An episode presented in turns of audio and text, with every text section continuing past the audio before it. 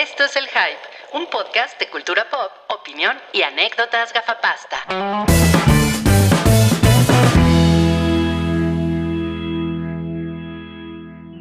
Hola, bienvenidos al Hype, pues el episodio 466. A ver sus tamales. ¿En serio quieres que me baje los pantalones? No mames, tiene un tamal, Sam tiene un tamal. Eh, Es, es hoja de primera, ¿eh? tú, tú, Cabri. Ese es Y el aquí- monito del Y arroz. aquí- y- ajá, cacao. exacto. Y aquí tengo otro en, en mi, en mi regazo. ¿Y tu tamal, güey? Yo no compro tamal. O sea, Te te- a- no, a no, no, no es eso. No, no, no, no, indicó que trajeras un tamal. Aquí el mamón No. con los tamales es Rodrigo. Exacto, güey. Ahora resulta que tú no compras tamal. No voy a comprar un tamal que no me voy a comer, lo siento. No voy a comprar un tamal. Ay, no. Uy, lo puedes regalar.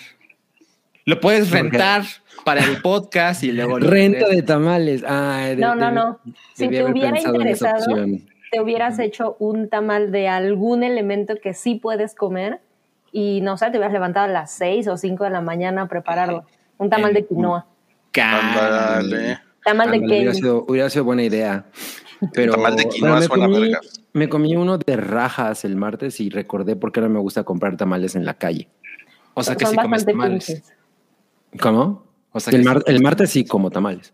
Eh, no, pues es que pinche engaño, güey. O sea, no, no traen nada de rajas, traen una cosa así, ¿no? O sea. Y yo Pues, así bien emocionado, emocionada. Dije, güey, no mames, ¿cuál es el más picante? No, el de rajas. Y yo, no mames, así, masa, masa, masa. Así ya Pues es que la inflación, cabris. Pre- miren, la verdad prefiero los oaxaqueños porque por lo menos todo están grasoso. O sea, todo el tamal está grasoso y ya sabes, o sea, tiene más onda. Pero esos están súper secos. Mal, Sí, y mal. además son sudaditos los oaxaqueños, la masa es de trigo. Ujú. Sí. Eso, eso les da puntaje, aunque tampoco están tan chingones. Comida sudada. Cabri no sabe que hay más puestos de tamal. No, en realidad por aquí hay bastantes, ¿eh? pero todos están igual de feos. No, pues Sí, qué no. horror, eh, qué horror. No, no, no, no podría, no podría decir que hay uno que diga, no mames, qué chingón. Aunque el otro día vi en el canal de Gourmand que él recomendaba varios. Me voy, me voy a acercar a, a probar los que recomendó. Pues es una decepción que no hayas traído hoy tu tamal, ¿eh? ¿Y el tuyo? Híjole, ¿qué creen? Se lo comió. Alguien se comió mi tamal. güey. ¿Pero es en serio o es como cuando vas a la escuela sin hacer la tarea? No, es en serio, es en serio. compré, es que yo, yo sí compré en la mañana tamales del- de, la calle, de los que me Sí. gustan a cabri. Eh, es que son de la calle.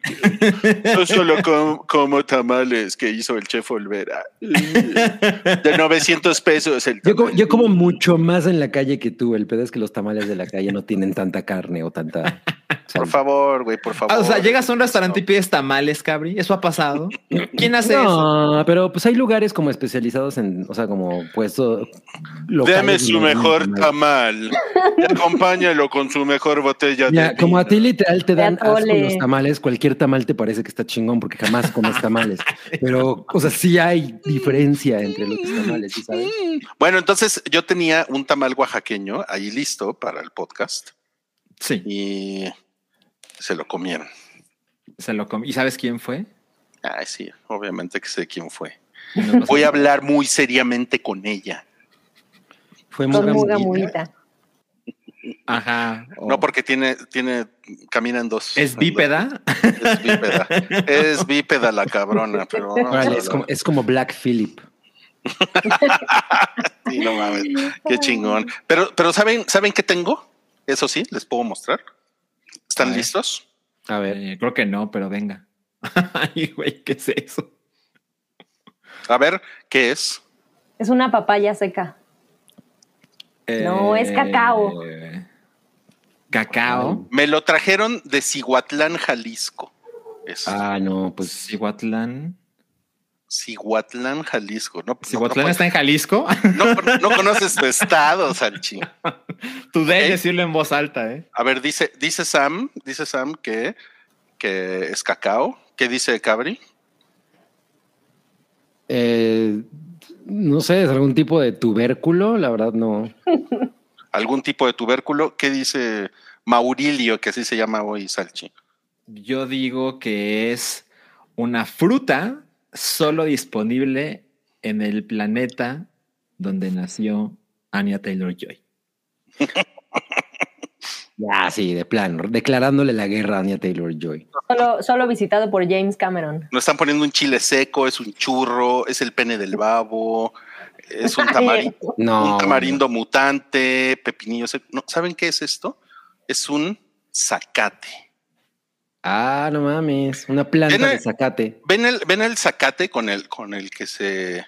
Cuando, cuando te dicen no te zacatees, ¿no? Así que, que te quitas la mugrita cuando te bañas. Zacatón. Está dentro de, es- de- de esta cosa. Miren, miren, miren, miren, miren, miren, miren. Este es el momento de la verdad. ¿Ya vieron? Ah. Aquí está el zacate. Creo que a Sam le da este. ¿Cómo se llama esa mamada? Tripofobia. No, no, Fobia. no tanto, pero sabes que sí parece, parece mema de infectado de The Last of Us. Sí, exacto. Ya hice unos videos vulgares con esto, pero esos no se los voy a enseñar. Lo imagino. Sí, sí, sí. Ya, ya dijeron que parece Cordyceps, exacto. Bueno, está bien, está bien. Pues ustedes le pueden ver cara de lo, de lo que quieren. Estaría poca madre que en The Last of Us digan, no mames, ya supimos cómo empezó. Empezó con el zacate en Cihuatlán, Jalisco. Te pusiste a googlear, ¿verdad, cabrón? Ya viste Ya, que ya, Cihuatlán está ya, en. Jalisco. ya, y bien dicho, eh, bien dicho, está en Jalisco. Sí, no, sé mames, dónde, güey. pero está en Jalisco. Está cerca de Manzanillo. Ah, muy Cuánto bien. conocimiento. Sí, no lo puedo creer.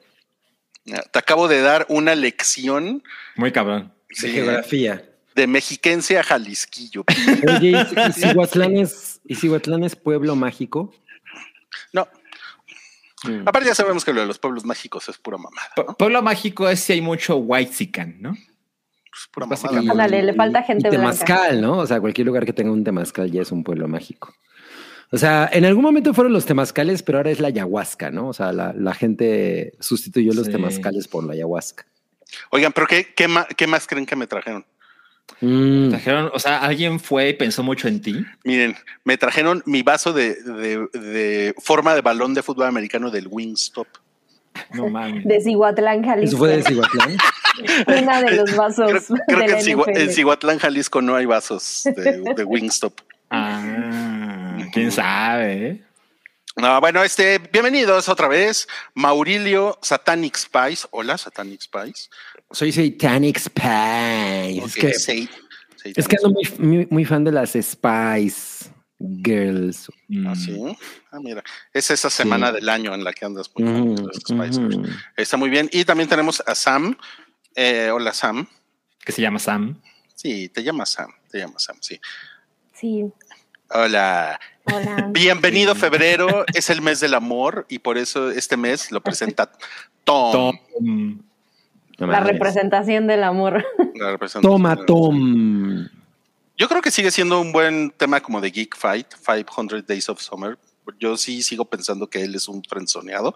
Ya sé que luego llegó toda una generación de personas a decir, "Ah, no, es que eh, la violencia de los hombres y ya un montón de cosas que no voy a articular aquí. No, no, pero, Pero- no es- el tema no es la violencia de los hombres, ¿no? Es como tú, tú haces unas expectativas que en realidad nunca te han presentado.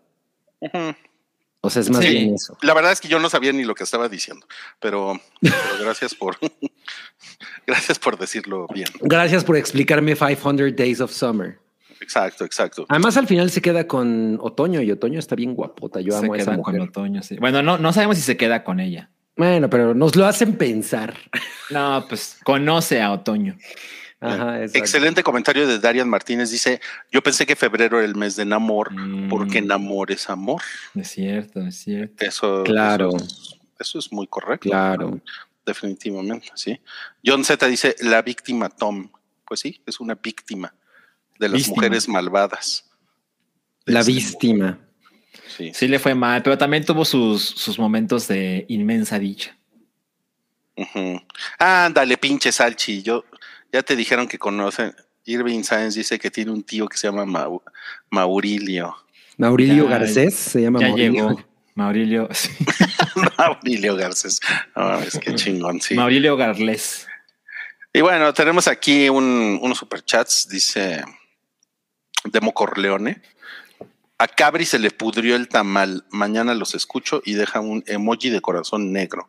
Nunca se me ha podrido un tamal. ¿podrido? Nunca se me ha podrido, Podrido. un tamal. Se me han podrido muchas cosas. O sea, de hecho, el otro día saqué una cantidad ridícula de salsas de Kentucky Fried Chicken de, de una alacena. Qué Yo creo asco. que tenían como cinco años. Ah, pero esas cosas se desintegran, ¿no? Sí, pero la- es que sabes que el- la fecha de caducidad no viene en la bolsita, sino viene en el paquete en el que vienen todas. Entonces, Mm. no me pude enterar de cuánto tiempo tenían. Eso sí se ha eh, podrido, pero el tamal nunca se me ha podrido. Qué bueno. Es bueno saberlo. Suena saberlo. doloroso. Edgar Alberto García nos deja un super chat. Dice, siempre es un gusto ver y escuchar a la patrona Samiwami, pero quería saber si Yamiao ya había quitado su arbolito de Navidad. Saludos a todos. Lo dudo. A lo mejor está en el chat y puede resolver la duda. Exacto. Esa duda. Yo lo, yo lo dudo porque ya se puso en plan de necia, ¿no? De, de, de empoderada. ¿no? Lo, lo va a quitar el 24 de diciembre, ¿no? Si Rodrigo dice que lo quite, lo dejo. sí, dice, mi, mi árbola, mi decisión, ¿no? Ya.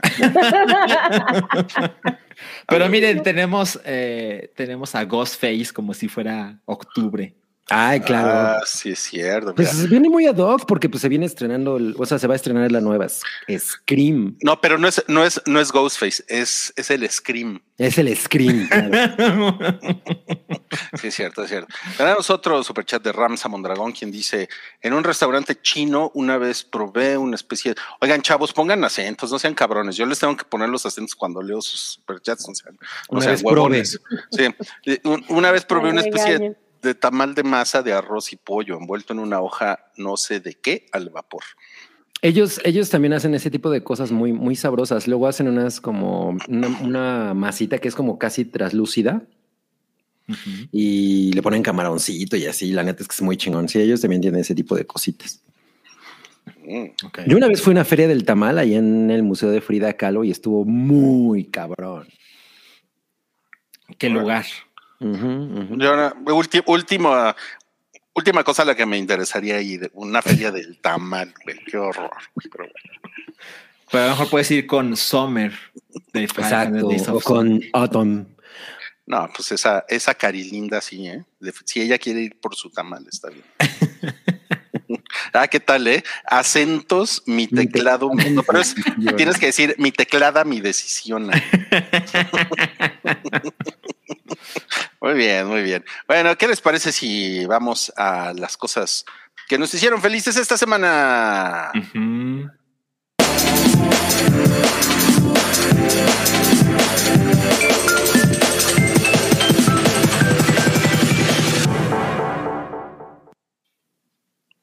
Traemos una selección sabrosa y muy honesta de lo que nos hizo felices en la semana. Vamos a Muy comenzar con honesta. súper honesta. Sí, porque podemos hacernos pendejos, ¿no? Pero no, la verdad es que sí nos hizo feliz esto. Y vamos a empezar con Cabri, quien lo hizo feliz el anuncio de que viene Black, espacio, Pink, Pink. a México. A ver, Cabri. Ahí dice Este- Born Pink. Bueno, pues es que Born Pink es su Born disco. ¿ok? Ah, ya. Súper ofendido. Sí, o sea, bueno, pero está cabrón porque viene Black o Pinko a México y, That's, y es- that's racist. Es el día de mi, es el día de mi cumpleaños. Además, el 16 de ¿no? abril. Lo que, lo que es como un omen, ¿no? O sea, sí Tauro. tengo que ir. Eh, ya por ahí hay un, hay un, una cierta personita que me está diciendo, yo te paso lo de mi club de fans y, y yo, "Mm, Ándale. voy a ver a estas cuatro señoritas eh, coreanas, Chinas. una, digo, tres señoritas coreanas y una tailandesa. Ajá. Y, y no, me emociona muy cabrón, güey. Qué chingón la, fie- la fiesta de Black o Pinko en México, porque pues esas mo- morras en, en, en en vivo Ujú. son, son muy chingonas. Sí tengo que hacerle en vivo porque pues la Sí. Dudo Pero mucho no, que lo hagan nunca las has visto, ¿verdad? No, pues no. No, no mames, ¿tú crees que si yo, si las hubiera visto, estarías así de, de pasguato y, y parco, ¿no? O sea, sería una persona cambiada. Pero no, ¿eh? Quiero, quiero ir a, quiero definir, o sea, no pude ver a las Spice Girls nunca, pero debo ir a ver a Blackpink. O sea, alguna de, alguna de mis girl bands favoritas ever tiene, tiene que posar en mis ojos en vivo. A ver, te pregunta Ulises Coronado si son Black Punk, las Spice Girls del siglo XXI. Abro debate. Black Punk. Es diferente porque la- Spice Girls tiene un alma y yo sé que mucha gente va, va a zurrarse en mi comentario, pero en realidad Spice Girls tenían un alma como más punk do it yourself, o sea, como que en realidad a pesar de que fueron convocadas para ser una girl band, en realidad todas hacían muchas cosas, ¿no? O sea, si eran mujeres que escribían sus canciones y hacían Mm. o sea, tenían como mucho, muy- eran muy vocales en, en- en las cosas que hacían. Y pues realmente como que las Blackpink las dirigen, ¿no? O sea, Sí, el K-pop es una. o sea, pasa por mucha gente cada una de esas bandas. Pero pues son, o sea, son la mamada. O sea, la verdad es que yo, yo las amo un chingo, las canciones son maravillosas. O sea, ya, ya, ya he dicho que me entra mucho más Blackpink que BTS, por ejemplo, que sin BTS no, no, no, no, no, no comulgo para Pero nada. pues lo mismo, No, nada más, nada más que son, son, son güeyes, ¿no? Chinos. No. No, Muy no. diferente. Hay, hay, hay- sí, el, el- como que el, el, tip- el approach musical es un, un poquito diferente, yo diría. Ahora resulta. Pues muy diferente, diría yo. Sí, sí, sí, sí. Te voy a creer No, no, porque tú eres un especialista, pero no eres tan experto como Densho, ¿eh? Ah, no, él es. Él es De hecho, no sí te pone él- tus vergazos. Él, él sí es el, él sí él es el Pai Mei. O sea, yo soy The Bride, pero él es Pai Mei. y, y lo que puedo decir es que, pues digo, espero llegar al pinche concierto, güey, porque si no, si no me venden boletos o me pasa un, me hacen un bad bonizazo, sí me voy a, sí me voy a lamentar. Bueno, sí, pero pues tampoco es como que el, el show sea en dos años, ¿no? ¿Cuánto es? Ah, O sea, en, en el- años. sí, Podría ser mucho peor. Sí. 26 de abril, exacto. Como, como, como Mario, ¿no? Que ya, que ya compró boletos para Iron Maiden, ¿no? Y se van a morir todos, ¿no? Porque es en seis años y ya van. Ya Ya había, había comprado boletos para Ozzy Osbourne. Bueno, por lo menos no, ¿no? Exacto. Uy, ya llegaremos a eso, sí. Ahí sí, la- ahí sí le habrían quedado mal. Pues, No, pues, me, me da, me da gusto, me da gusto, Cabri, que estés tan contento con. Lisa, Jisoo, Rosé y Jenny. ¿Cuál es, cuál es tu favorita? Cabri. Es, es No, la misma Lisa, de, la misma de la misma de Sanka. No, no, es que Lisa sí está muy, muy cabrona. Está muy, flaca, cabrona. ¿no? A ver, díselo en su cara. Ya, ni me va a entender, pinche No china. andes, no andes, flaco, shame, no andes flaco shameando a las Blackpink, mijo. A ver, ¿y tú, y tú Salchi, cuál es tu favorita? ¿Tienes Mi favorita? favorita es Jenny. Ay, sí, sí. Jenny, la del barrio. Jenny la del barrio, sí. Es, la, es mi segunda favorita. Exacto, es que creo yo que eh, la popularidad es hasta arriba está Lisa, luego está Jenny, luego es Jisoo y hasta abajo está Rosé. Rosé, sí. O sea, a- a- hasta arriba está lisa y hasta abajo está rugosa. no puede ser. No ha pasado tanto tiempo como para que esté rubos. A ver, No, pregunta no, Adrián. Montero, interesante pregunta. ¿Qué pizzas les cocinarías a las chinas, cabri? No, pues pizzatánica les haría una pizza blacopinco especial partida en cuatro y cada, cada lado sería un sabor dedicado a una de ellas. Por ejemplo, Ay, qué cabrón. se traería puros sabores tailandeses, ¿no? O sea, como cosas más selváticas y así, ¿no? O sea, Con coco. eh, claro. con- Pues mira, les puedes preparar un coco con gin. También preparar un coco con gin, pero esa no, era- esa no era la pregunta. Exacto, eso no es pizza. Exacto. Bueno, Rui le pone piña colada a la pizza. Sí, no mames.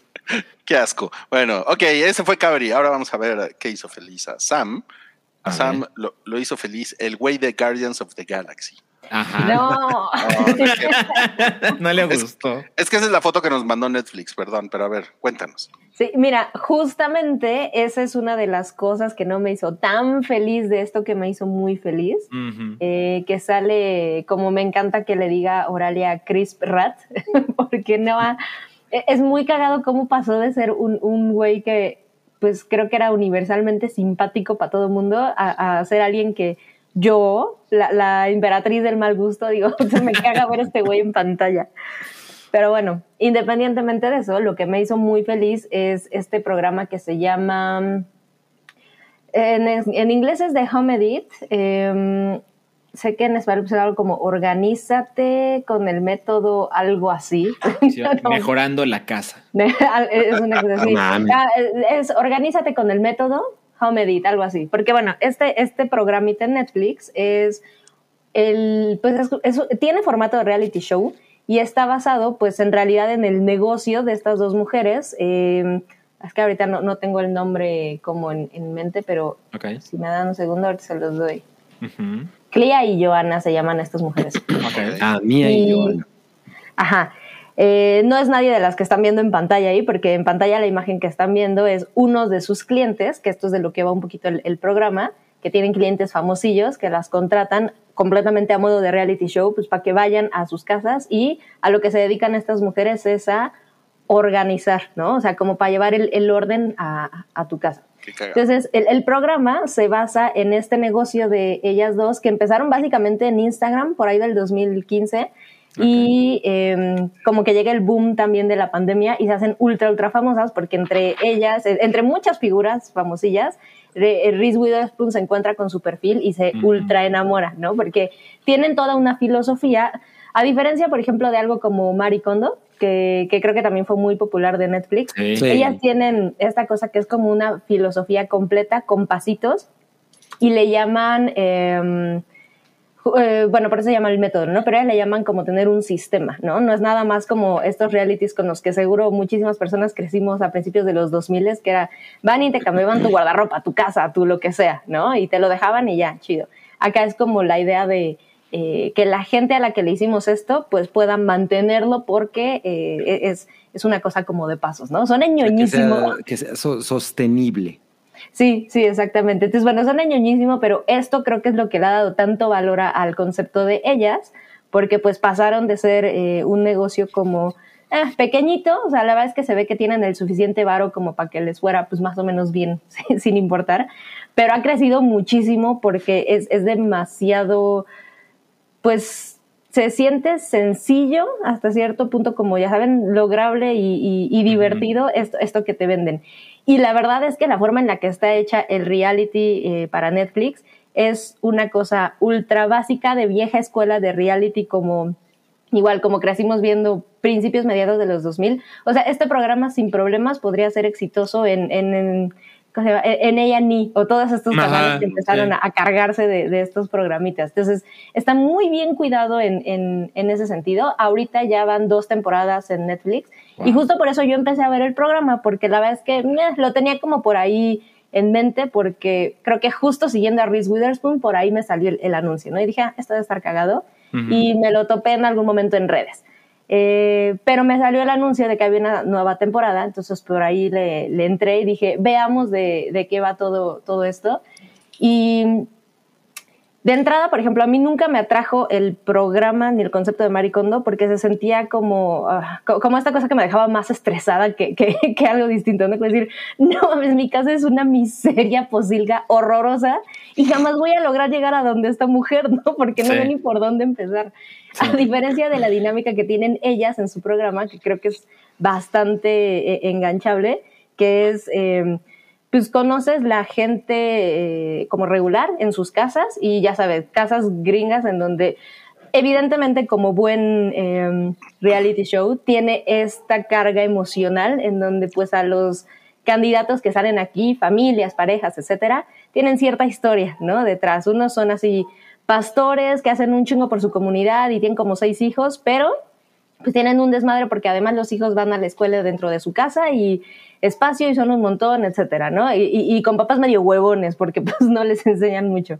Pero vienen otros en donde es una señora que va perdiendo la vista, etcétera, etcétera. O sea, estos personajes facilísimos de encontrar en estos programas sin que llegue para nada a, a- a la onda como de explotación emocional, porque al final termina siendo muy divertido el, el programa. Se centra completamente en la amistad de estas dos mujeres blanquérrimas, así como no se pueden imaginar, con sus familias, sus hijitos, y medio histéricas, ¿saben? Porque es como, el orden es lo principal. Pero al mismo tiempo, eso lo vende de una forma increíblemente alcanzable, ¿saben? O sea, puedes decir, ah, esa es mi tía fulanita, la que también tiene en su casa todo perfecto, ¿no? Y pues emprendió con su mejor amiga un negocio y como son amigas, según lo que venden de toda la vida, es algo que se transmite mucho en pantalla. Entonces, súper placer eh, eh, gu- gusto culposo, eh, eh, esta Mm. cosa. Es, es divertido. Miren, yo lo empecé a ver eh, porque estaba haciendo pausa precisamente eh, eh, en mi segunda mudanza, te- tercera, cuarta, como en tres años.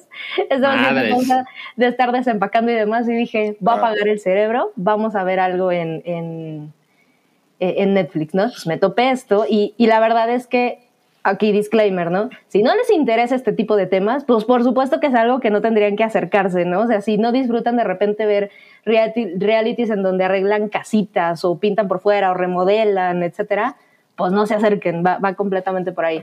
Pero yo que soy fan dije, bueno, pues inspirémonos. No sé qué hora era, pero había luz de día, ¿no? Y ver los episodios. No nada más, era muy noche cuando acabé porque Netflix me dijo, ¿sigues ahí? ¿Sigues? Y fue así como si me desconectara. Ay, es- eso es muy, eso es muy raro. Cuando No te- mames, y cuando así yo tenía ya en el teléfono Amazon abierto con el libro de estas mujeres en el carrito. No mames. Descubrí que ya tienen una lista de productos que venden en Walmart de Estados Unidos, etcétera, etcétera. Pero bueno, Ajá. Pues es un emporio. es como una secta, ¿sabes? Está muy cabrón. secta de gente que organiza sus casas. Qué Sí, raro. pero además está poca madre porque en esta segunda temporada empiezas a ver cómo va creciendo su emporio secta y entonces ya tienen una casa que, que rentan y tienen un equipo de morras y entonces eh, tienen su línea de productos y ves estas canastas maravillosas que guardan cositas y ves cómo organizan desde eh, una... En una casa tienen un cuarto muy pequeño que usan como cuarto del bebé, oficina más tal, ¿no? Y desde esto hasta una alacena normal o el cuarto de una niña que es así de, güey, a mí no me vas a tirar ni una sola cosa de mi cuarto, ¿no? Porque tienen un paso en su proceso que se llama editar. Y entonces es la parte de limpiarte y sacar cosas que no vas a usar, a la maricón, ¿no? Pero pues la onda con estos programas y cómo está armado el episodio es que normalmente ves dos casos por episodio y entonces ves uno que se queda a la mitad de tan cabrón que está, ¿no? Entre comillas. Y el gancho Entonces, para el pues siguiente. Ajá, y entonces ya te vas al primero, a- al siguiente, y entonces es esta morrita, ¿no? Que es, güey, tengo 500 accesorios para mis Barbies y no voy a editar ni uno solo, ¿no? Entonces, estructura de reality, como lo puedan ver, divertido. Y además lo que sí me parece que está entretenido es que creo que incluso si les gusta esto, se dedican a casa y demás, hay tips y, y- y como hacks bastante cagados e interesantes. Entonces, es cosa de ultra señora, así como no se pueden imaginar, pero es muy adictivo, es bien divertido y, y es, es des- completamente desconéctate, pero feel good de a madres, ¿no? Con Pero sí lo, sí lo recomiendas si eres fan de los realities, ¿no? Super fan, pero, pero recuerden que ser fan de realities tiene como sus capas, ¿no? Porque hay gente que le puede cagar ver realities de cocina y hay quienes se chutan absolutamente todo. Entonces, esto es una cosa muy de hogareña, organizar y Sí. pues entonces sí, pero sí, está armado perfectamente como un reality. Y mira, está, está curioso que Maurilio nos compartía esta nota de Maricondo, que creo que ahí también entra esta diferencia con este programa eh, que se siente más accesible, porque hace poquito eh, salió Maricondo a decir, bueno, se ha hecho un escandalazo, la verdad que creo que está fuera de proporción, ¿no? Porque dijo algo como que ya no podía más, o cómo le hizo Salchi.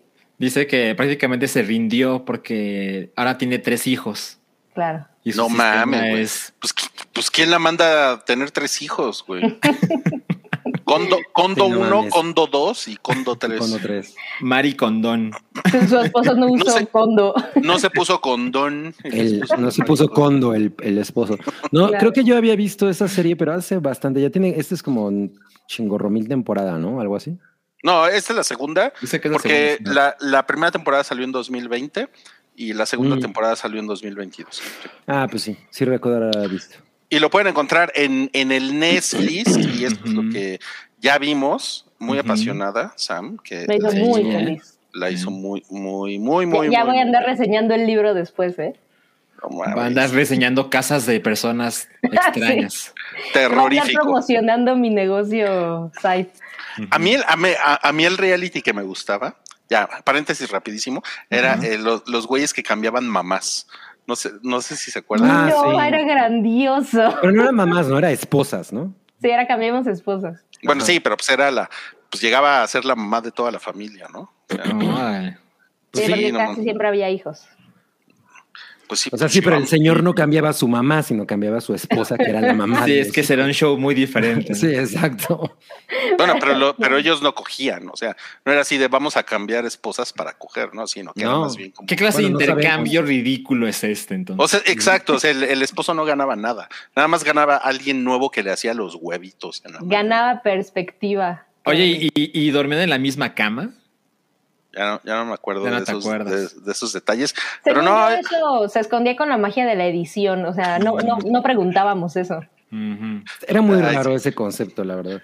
está muy, Sí. está muy pendejo. Bueno, vamos a pasar al, al siguiente, que es, es algo que a mí me interesa Mm, personalmente porque yo jugué este juego en su Claro. momento, en los 90, GoldenEye 007.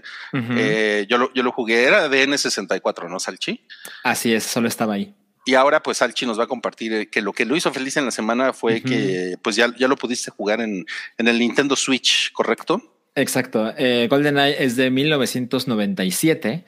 Es una cosa rara porque salió dos años después que la película en la que se basa. Y usualmente eso ya sería pues gran parte del fracaso, ¿no? Porque pues estos juegos es la licencia, lo es todo, ¿no? Juegos culeros, pero pues se vende porque el nombre. Y resultó que era un juego muy chingón, que era básicamente la primera razón de peso para comprarte cuatro controles para tu Nintendo 64. Y pues era inmensamente divertido y tenía además muchas innovaciones en el juego en single player, en, solo, en un solo jugador. Esta diferencia de los niveles de dificultad, que te da diferentes objetivos. En fin, era un juego muy, muy, muy chingón, ¿no? Eh, y de- pues se quedó encerrado en esa consola durante muchísimo tiempo. Y además estos juegos tienen la particularidad de que justo por la licencia es muy difícil que salgan en otro lado, ¿no? Porque tienes que organizar a mucha gente y este juego, digamos, es la licencia de los Broccoli, ¿no? Que son los dueños de la franquicia de James Bond.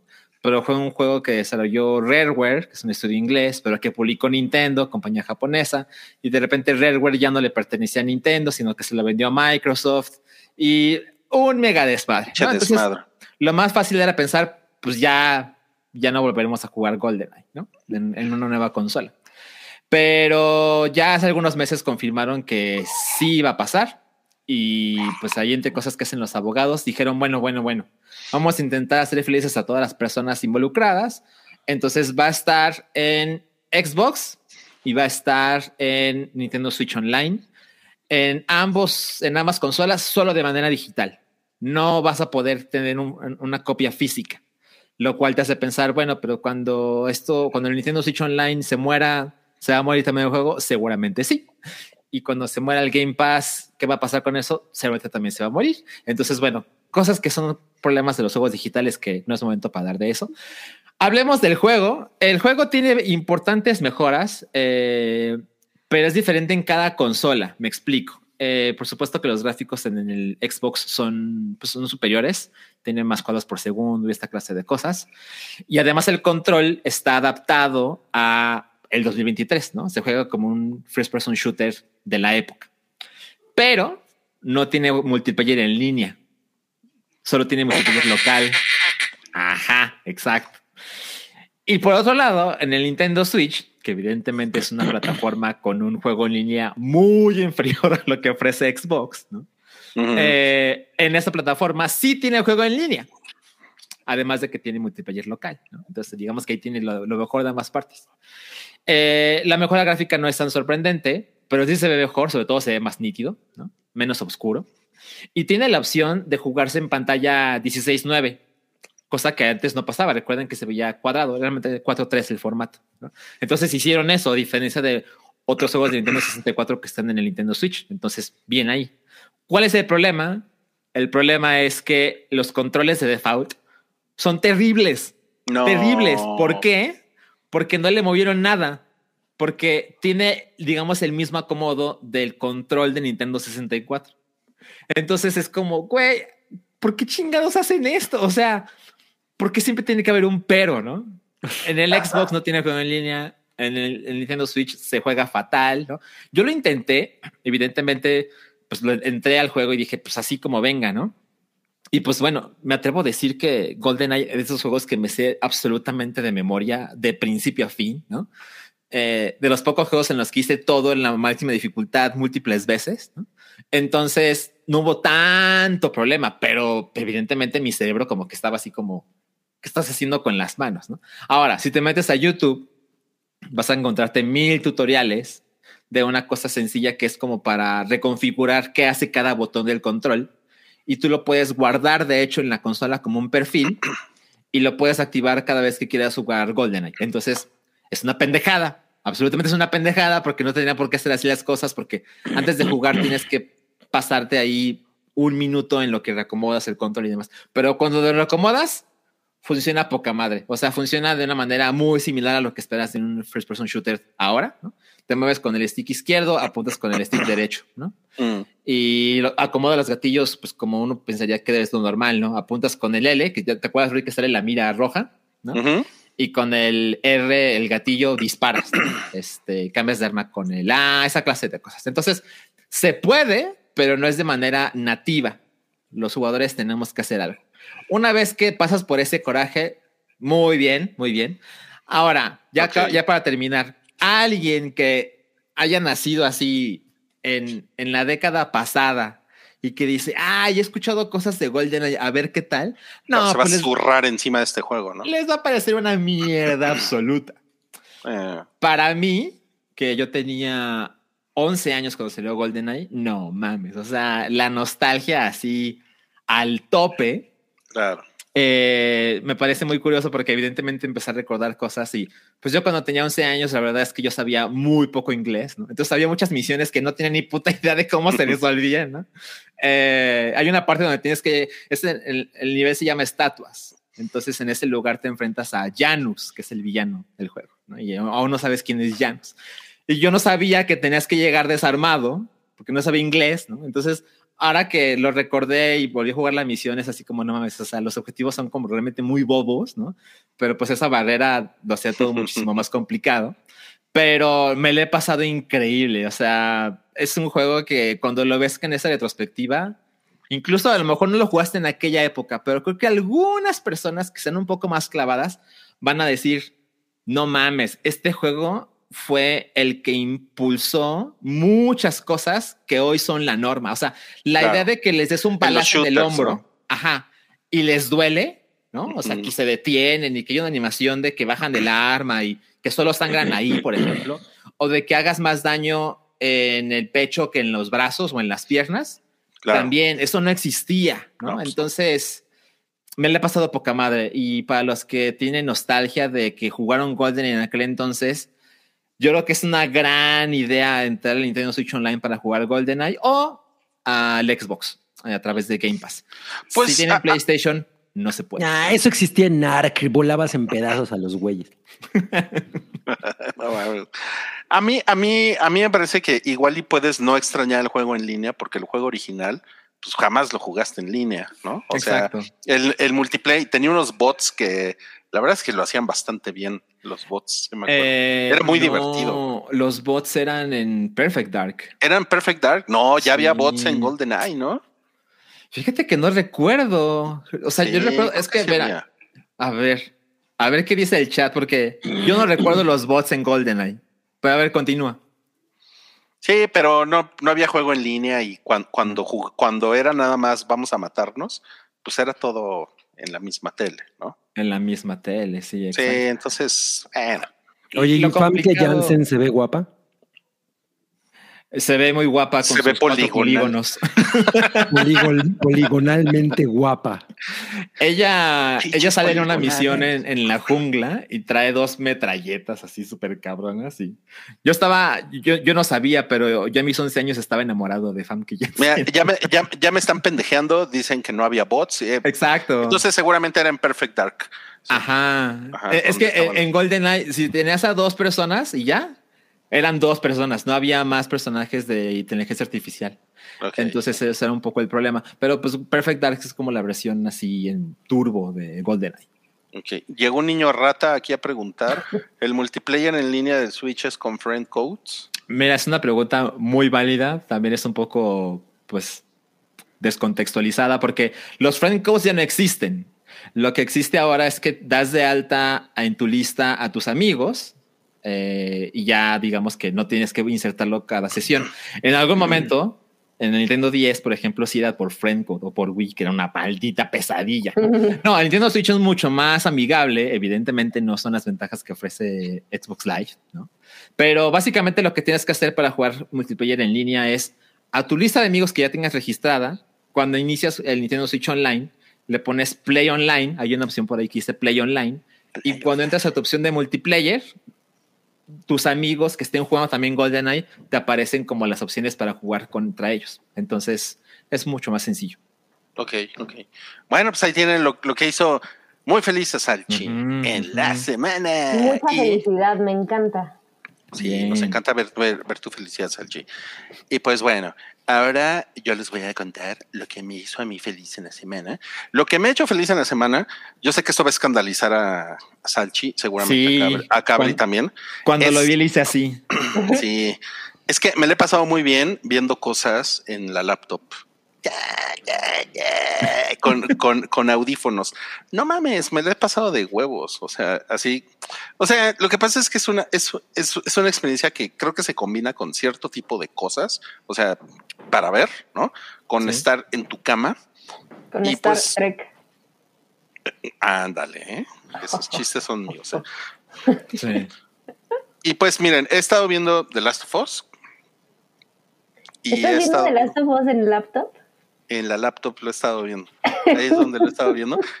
O sea, voy, voy en el quinto episodio en la laptop. Asqueroso.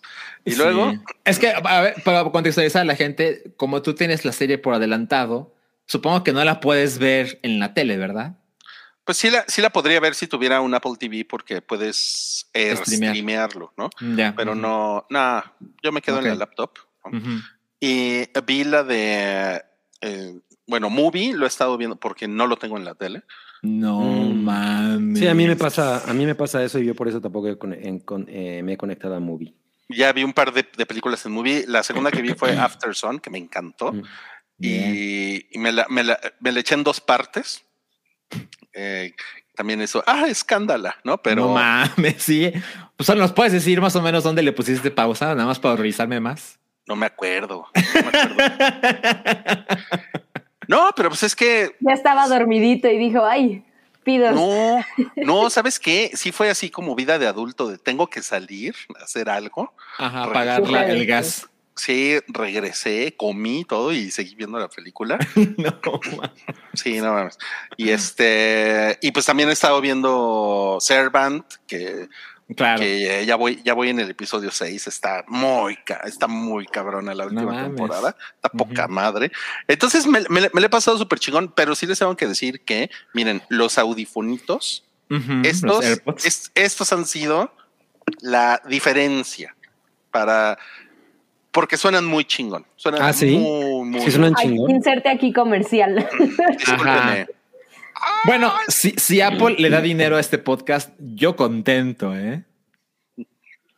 De ser una, una, una bitch de, Yo con, yo contente porque se acuerdan del marketing. Entre- y que su eslogan era entretente, contente. Ay, sí, es cierto. No, eso, eso es para mayores de 45 años. Sí, no mames. Este, no, pero súper, súper, súper chingón, ¿eh? O sea, no saben. Y además estoy acompañado de muga, muguita y de, y de bolsita de caca. Entonces, o sea, para mí estar así como enredado en cobijas con la laptop, en las últimas dos semanas ha sido una experiencia bien chingona que me ha hecho muy feliz. Casi una experiencia muy chingona. Sí, sí. ¿Sabes sí. qué te va a hacer feliz? Ve en tu laptop eh, de Home Edit. Pues fíjate, fíjate que sí la vería, pero te, te voy a ser sincero, Sam. Los realities, si no los veo con alguien, no los Mm. disfruto, porque como que me gusta compartir el momento de, ay, ve esa mamada y esto. Claro. O sea, sí, la verdad es que... ¿Por qué, no, ¿Por qué no los ves con Dualipa? Puedes invitarla a tu casa. Claro. No, pues- ¿qué tal que dice que sí? Me No mama mames, ese güey. programa. Llega, llega Dua Lipa a, a mi casa y no voy a ver nada, güey. Bueno, a menos que ella no ¿Por quiera, qué? ¿no? Igual y sí, ¿no? Imagínate que llega a tu casa y te dicen, no, vamos a ver la tele. Y tú a 50 centímetros de mi cuerpo. Viendo Netflix. Y tú así. "Ah". Bueno, sí. Le invitas unos doritos. Pues sí me lo echo, ¿eh? Sí. Me encanta De- ese. De ese pendejo le digo que no. No le dirías que no. Le digo, ¿quieres un vasito de agua, dos labios? Y te dicen, no me hables, vine a ver la tele. Ah, No. mira, Me Vale Lander una dice. lata de refresco en calcetín, obvio. Ay, me encanta, a huevo. Claro. Dice Vale Lander que vio eh, el menú en su. En su tableta. Ah, pues es que todavía hay de esos restaurantes, ¿no? Que Cuando fue a Vips. Ajá, Claro, exacto, güey. es que escaneas el, cu- el QR. Quiero, Eh, quiero el caldo loco. No, no, no, no, qué pendejo, güey. Qué pendejo. No. Ya. El conocimiento del menú de Vips. No, no, no. A ver, Q para, para Superchat. Dice Gerardo Letechipía, saludos, los veo en la repetición. Gracias. Uh, qué Saludos, fresa. Gerardo. Muchos, no, pues está bien, pues cada, cada quien, cada quien, Nick. Eh, Rubicel ya se hizo sentir eh, Pachuquita la Bella. Dice aquí, un saludo a la, a la Bella Irosa. Un saludo a la Bella Irosa. Me, me- Ah. Con Pachuca me, me, me acuerdo mucho de cuando ha- había un señor en Televisa que iba a ver a su novia Pachuca y pues i- iban a tener sexo. Entonces él se iba los viernes a ¿Su ver. novia se llamaba Pachuca? No, vivía en Pachuca. novia Pachuca. Ah. ya llegó su pachucota. Y, y entonces él decía que se iba a Planchuca, porque iba a Ah, no. Ya sabes quién es, ya sabes No quién es. mames. Sí. Bueno, No, un bueno. saludo. Un saludo. señor. Me voy A a, la Bella Irosa. Pachuca. No mames. Luis Daniel dice, para que Sam nos dé su opinión de The Last of Us. Oye, sí. A ver. No, pues estoy, estoy más que maravillada y contenta con eso. Al grado en que, o sea, la verdad es que es algo que también le batallé con el juego, esta, esta cosa de la tripofobia, porque sí me pone muy mal esa, esa cosa, pero estoy disfrutando. La verdad es que sí creo que desde algo como Chernobyl no, no disfrutaba una serie justamente que en realidad, pues me atrevo a decirlo, no es realmente entretenida, no es bueno, no, entretenida sí, no es divertida, ¿no? Pero, pero tampoco es dramática ni nada, o sea, eh, me la estoy pasando increíble. No he visto justamente, y eso lo estoy guardando para mañana porque me los voy a echar juntitos, los spoiler boiler, porque yo estoy segura Mm. de que de que deben de estar también ultra contentos con esto, pero se siente, estoy muy contenta con el cariño que se siente hacia la serie, no nada más a nivel de quienes la estamos viendo, ¿sabes? Porque hay muchas cosas que, incluyendo el último episodio, ¿no? Que dices, puta, el internet se va a poner pendejísimo, ¿no? Y la vez que entras y, y te das cuenta del cariño que hay, y creo que eso se nota muy, muy cabrón en el cariño que hay eh, a la hora de hacer la serie. Y definitivamente creo que el hecho de que Neil Druckmann tiene como esta cosa de lo mejor de dos mundos, ¿sabes? O sea, se nota muy cabrón esta dirección que me tiene fascinada, de dirección como de cámara y demás, como si fuera de videojuego.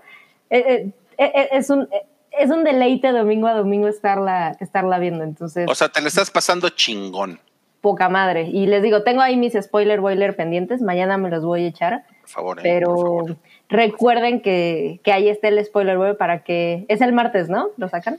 Los martes, martes, martes Exactamente. y cuarto de la noche. para que le entren a la conversación, porque además esa es otra, o sea, está bien padre otra vez tener estas series semanales de vamos a, el mundo entero vamos a verla y vamos a comentarla. Totalmente. Maravilloso para iniciar el año. Qué bonito, qué bonito. Bien. Muy bien, vamos a pasar a... Tenemos más superchats, pero ahorita los vamos a leer. La hicieron con el cariño de siempre. Bimbo. Mucho. Ay, qué bueno. Y vamos a pasar a cosas que vimos en la semana. Oh my God.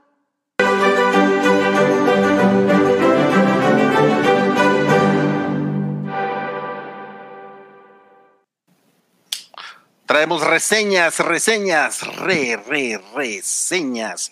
Y vamos a empezar con los Fabelman.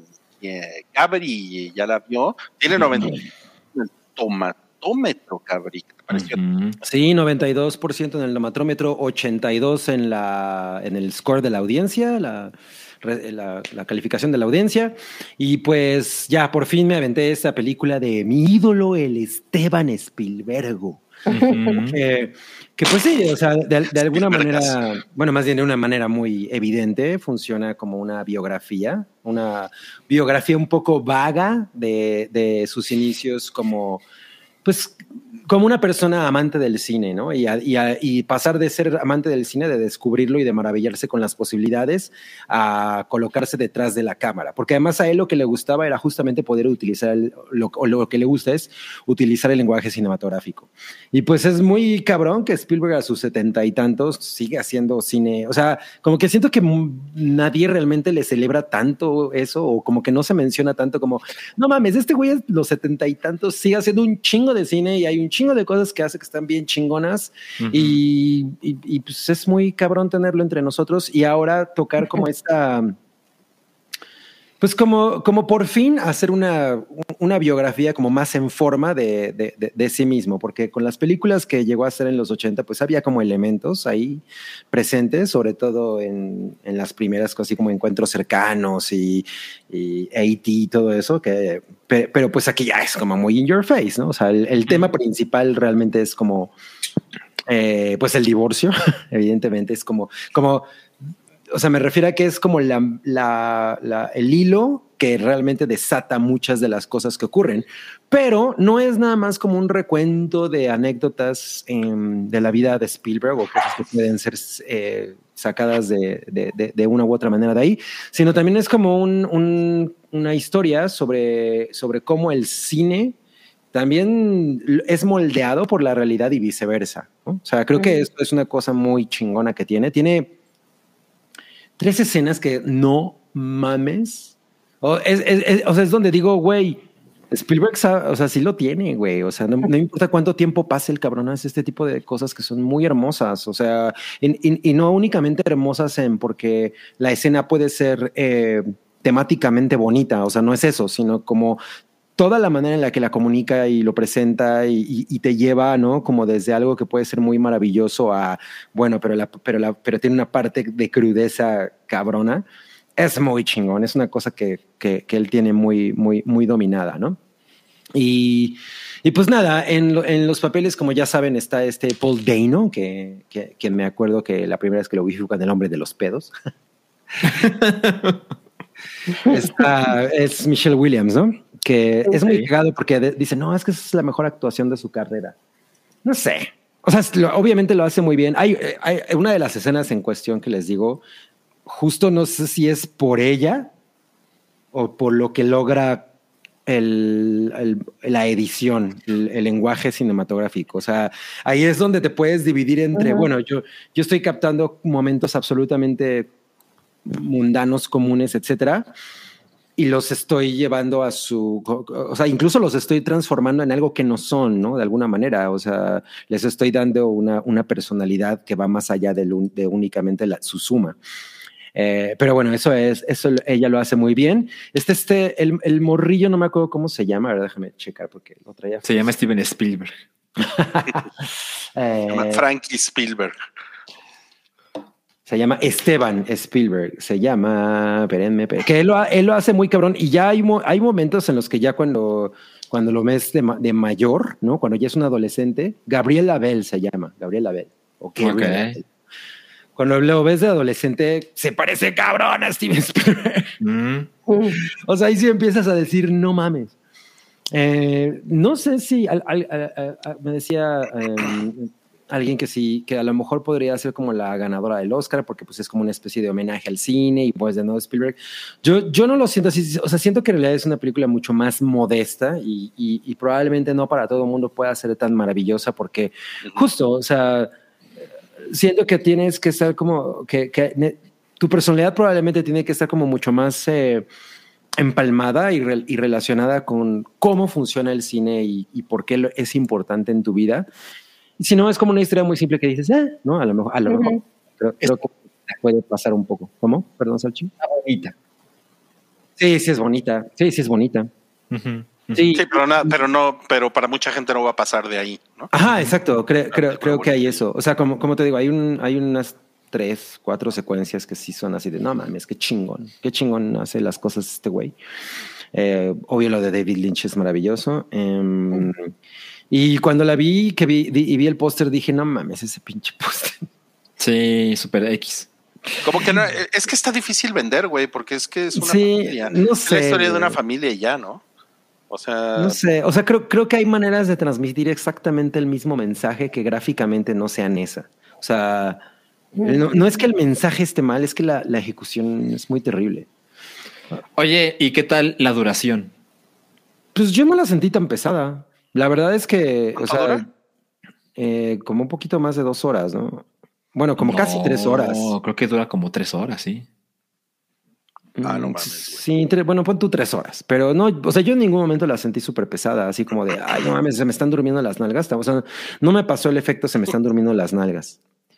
El efecto se me están durmiendo las nalgas, sí. Dos horas treinta y un minutos. Ah, pues ves, un poco más. No, pues es Un buen- poco más. A mí, una, a, a mí una cosa que me interesa, o sea, sí la, sí la quiero ver, no sé si la voy a ver en el cine, la verdad, porque soy muy huevón. Y acabo, y acabo de, de decirles que pues, me gusta ver películas en mi laptop. ya se Sí, no mames. Pero una cosa que me interesa es que el, el, el Spielberg del, de los 70 y de principios de los 80, pues era, era un güey que sus películas tenían este tema del padre ausente, ¿no? Ujú, Que, ujú. que- que se ven encuentros cercanos, que el, el papá se va a perseguir sus mamadas, ¿no? Sí, claro. Y, y en, y en E.T. es muy cabrón eso, ¿no? Porque También. no hay, eh, es- nada más vemos a una, a una, a una mamá soltera, ¿no? Y hay, y hay mucho énfasis en la ausencia del padre. O sea, no es como algo que no se mencione. Sí, sí. Hay un momento en el que incluso la mamá dice algo así como: el cabrón se fue con esa vieja a Acapulco. Una cosa así, ¿no? que, para, que, para, que para niños, para un niño es como imperceptible, pero ya después dices, ah, Claro, claro. Entonces, como que me, me interesa ver el, el personaje de Paul Dano, ¿no? Porque pues es el papá de Spielberg. Y entonces, sí, y va, y va a ser interesante que lo veas realmente. Va a ser interesante.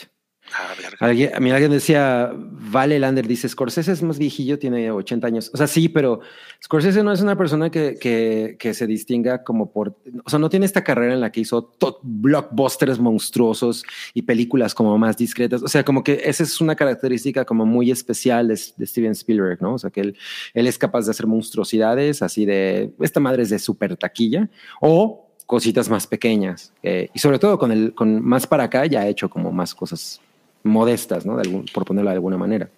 Sí, pero la onda con Spielberg también es esta cosa ultra accesible, ¿no? O sea, todo mundo Claro. Spielberg. Ha hecho televisión, ha hecho animación, ha hecho. O sea, como niños, no, no es como que crezca siendo fan de Scorsese y la verdad es que puedes tener 15 años y ya ser ultra fan de Spielberg porque pues creciste con ciertas películas. Por Sí. supuesto. La verdad es que hay mucha gente que, o sea, y, y va a parecer ridículo, pero yo creo que hay mucha gente que dice Spielberg, ah, el de Animaniacs, Sí, sí, el de sí. Fenomenoide, No sí, mames. no mames. Claro. sí. Porque es un rango muy pinche grande. gente, pinche gente asquerosa e ignorante. No, realmente Claro. habla del talento de Spears. Evidentemente él no estaba de lleno en esas producciones, pero sí tenía, tenía un, un sello muy de él. Totalmente. Una cosa que puedo decir que no le sale son los videos musicales. Él Mm. hizo, ¿Cuál ha hecho? hizo el de ah, el, el de The Goonies, G- Goonies Are Good Enough, se llama la canción de, de Cindy Lauper. Ah, pues no. Es, nunca es- un video, es un video muy terrible, la verdad. Y Scorsese dirigió Bath de Michael Jackson. Uy, sí, no, ese güey sí. Malo. La de soy malo, muy malo. Soy malo, y nadie malo, malo, lo malo. Sí. Ahora que No. Christopher Nolan haga un video musical. De Dua Lipa. No, de Lady Gaga. En la que, en la, en, en- en la que mate a la verdadera Lady Gaga. ¿no? No. Ok, bueno, entonces. historia. Oye, vi que le pusiste cuatro estrellas en Letterboxd. Ajá, sí, me, ¿Por me- parece que está poca madre, pero sí siento que, que ha- hay una parte de la película que siento que no está, no es tan propositiva, ¿sabes? O sea, en realidad es como muy easy going y, y a lo mejor como que a mí, a mí esa parte no, no, no, no me fascinó, pero no es realmente un reclamo a la película. O sea, otras cosas como Banshees of Inisherin sí fueron así de que me arrancaron el corazón completamente. ¿no? Bueno, ya Entiendo. vamos a hablar de eso. Ya vamos. Ajá, exacto, exacto. No te me aceleres. Ok, bueno, pues eso fue la reseña de Los Fabelman de Cabri. Y ahora, Cabri, te voy a pedir que nos digas quién presenta la taquilla pilla esta semana. Ah, pues la rata pasguata. La rata pasguata, chingón. Traemos una taquilla pilla especial el día de hoy. Eh, ahorita van a entender un poco por qué. Sí. Eh, en México, el gato con botas eh, no, no baja, no baja de los cincuenta y tantos millones de pesos de, de taquilla semanal. Y por, Huevos. segun- y por segunda semana se atoró a Avatar, así, mira, se atoró a Avatar el camino del agua. No Eh, mames, sí. pero, pero no solo eso, sino que revisando la taquilla global. eh, O sea, que- global a Francia y Alemania. global. No, no, no, No. no, no, no, no. La taquilla internacional, más bien, o sea, la taquilla que no es la de Estados Unidos, porque ven que los gringos a su taquilla le dicen doméstica, ¿no? Claro. Bueno, los tres países en los que ha hecho más dinero Gato con Botas 2 ha sido México, después Francia y después Alemania. Esos- esos- esos México, son qué los- raro. no mames, está, o sea, siento que esto habla mucho de como de los minions, ¿no? Son como, y Shrek, ¿no? Son como cosas Shrek, muy grandes. definitivamente es fenómeno Shrek. Sí, sí, sí, sí, está cabrón. Entonces, este, queremos platicar del gato con botas, pero antes de platicarles del gato con botas, de por qué creemos que ha sido un pinche éxito muy cabrón que nadie se esperaba. Antes de eso, tenemos que hacer la actualización de Avatar, de Claro. Avatar, que ya va en el cuarto lugar de, de- de La todos los tiempos en, en taquilla. Pues es que es el King of the World. O sea, James Cameron tiene tres de sus películas en el top five. Así es. Así nomás. Hijo de la chingada. Mira, hasta Thanos está así de. ¿ah? Y seguramente The Way of Water va a llegar al tercer lugar. Eh, Sí. seguramente, eh, seguramente esta semana nos vamos a enterar que va a destronar a Titanic. Y a lo mejor Titanic ven que la van a estrenar, Ajá, a lo mejor Próxima semana. recupera. Sí. a lo mejor se recupera, ¿no? No ¿Usted- mames. ¿Ustedes creen que a Wookiee le dé un infarto si Avengers Endgame es destronada y llega el King? Eh, no, no, no, no, la salud de Wookiee está a salvo porque eso no va a pasar. Ya veremos, No. ya Se veremos. le, se le va a caer la barba. Pero bueno, queríamos, queríamos nada más hacer esta actualización rápidamente. Y ahora, en cosas que vivimos, a ver, ¿quién vio el gato con botas? Por favor, que levanta la mano. Ok. Ah, ya tenemos do- dos nuevas personas que la Dos nuevas personas. Gabri ya habló de ella, pero tenemos aquí dos opiniones más. A ver, ¿por qué? ¿Por qué? ¿Por qué creen que esta película ha sido? Vean el tomatómetro, 96%. O sea, ¿quién chingados iba a esperar que esta pinche mamada de película, no? O sea, tú la ves en el cartel y dices, ¿esa es una mamada qué? ¿No? Y de repente resulta que lleva seis semanas haciendo una pinche taquilla asquerosa en, en México, ¿no? Sí. Y va, va por los 400 millones para una película tan chiquita, en, o sea, 400 millones de dólares global. Pero a ver. Salchi y Sam, ¿quién quiere empezar hablando de por, por qué esta película está chingona? ¿Por qué le interesa tanto a la gente? Venga, Sam. Pues miren, yo la acabo de ver justamente esta semana eh, y, y no es porque fuera lo que más me interesara en el cine para nada, porque es una película que cuando salió el tráiler, la verdad es que se veía bonita, pero estaba muy decidida a dejarla pasar, ¿sabes? O sea, así como muchas otras cosas que pienso, "Ah, a lo mejor no es que jamás la vaya a ver, pero para el streaming, ¿no? En, en mi salita y demás. Eh, pero debo decir que después de que Cabri vino a hablar de ella, dije, ok, ¿no? A ver, ¿qué, qué está sucediendo? Y de la mano con todo lo que acaba de decir Rui, y las reseñas y demás, y, y recomendación como de, de personas cercanas. Entonces, bueno, era demasiado y dije, bueno, ya, ¿no? De hecho, yo se los había propuesto para hablar en lo que me hizo feliz, porque justo me parece que la experiencia tiene también que ver, y creo que es parte del éxito de esta película, porque terminé yendo eh, con mis primos, ¿no? O sea, me invitaron y fuimos más así como en salida de casi casi de secundaria a tomar Sí. ice y comer palomitas. Ay, qué Y, y fui esta semana y la verdad es que me sorprendió ver que la sala pues está, eh, fui martes a las seis de la tarde, ¿no? Para que se den una idea. Sí. La sala estaba, seis y media, la sala estaba no llena, pero al 70% sin problema. Y son de esas películas en las que sientes lo pinche feliz que está la gente, ¿sabes? O sea, veías eh, grupos como el nuestro, ¿sabes? O sea, era yo, la señora y mis primos que tienen 20 en promedio, pero veías que iba eh, la mamá con su hijo o veías eh, a una pareja adulta, etcétera. Es, es una película que me parece que es ultra universal y se siente muy cañón como todo mundo se le está pasando muy bien en la película, pero al mismo tiempo, igual sé que, sé que ya lo hemos platicado, Gato hermano, ya eres mexicano, dice DDT, sí. esa es otra cosa, ¿no? O sea, creo que independientemente de que si el tráiler te gustó, no te llama la atención, etcétera, El gato con botas, pues ya es su segunda película. O sea, es un personaje que se hizo grande gracias a Shrek y ni siquiera la primera, o sea, a Shrek 2, que también es un producto enorme. Eh, y, y, entonces, o sea, igual que los Minions traen cierta inercia comercial, ¿no? Eso, eso es un hecho. Y creo que eso también le pesa un poco en, en contra cuando gente como como la gente del hype dice, pues no la voy a ver, ¿no? O sea, ¿por qué tendría Sí, que por ver supuesto. el gato como otras, el, eh, los minions, etcétera? Porque sabemos como qué tipo de productos son. Y creo que ese es otro punto que la haya elevado tantísimo. O sea, a lo mejor esto va a sonar como súper mamón, pero creo que está haciendo lo que Pixar hace muchísimo tiempo no puede. Y no tampoco me refiero completamente a que sea una película no sé, a la par de intensamente en cuanto a filosofía o, o, o no sé, o sea, ni siquiera estoy segura de, de si vale la, la, comparación, pero me refiero a que está siendo un éxito en taquilla. Salen muñequitos, voy a decir muñequitos que pueden ser eh, mercadeables así de a madres, o sea, no mamen, el personaje de perrito es una cosa adorable. Para como, la cajita como, feliz. Sí, sí, sí, sin broncas, ¿no? Son personajes conocidos. Entonces es una cosa ultra comercial. Tiene mucho humor de pastelas. Ah, debo decir, la vi en español además, porque no está tan sencillo encontrar la versión en inglés, ¿sabes? Claro. O sea, sí la busqué, no está tan sencillo. Y creo que eso también habla mucho de, del, eh, del tipo de público que tiene la película.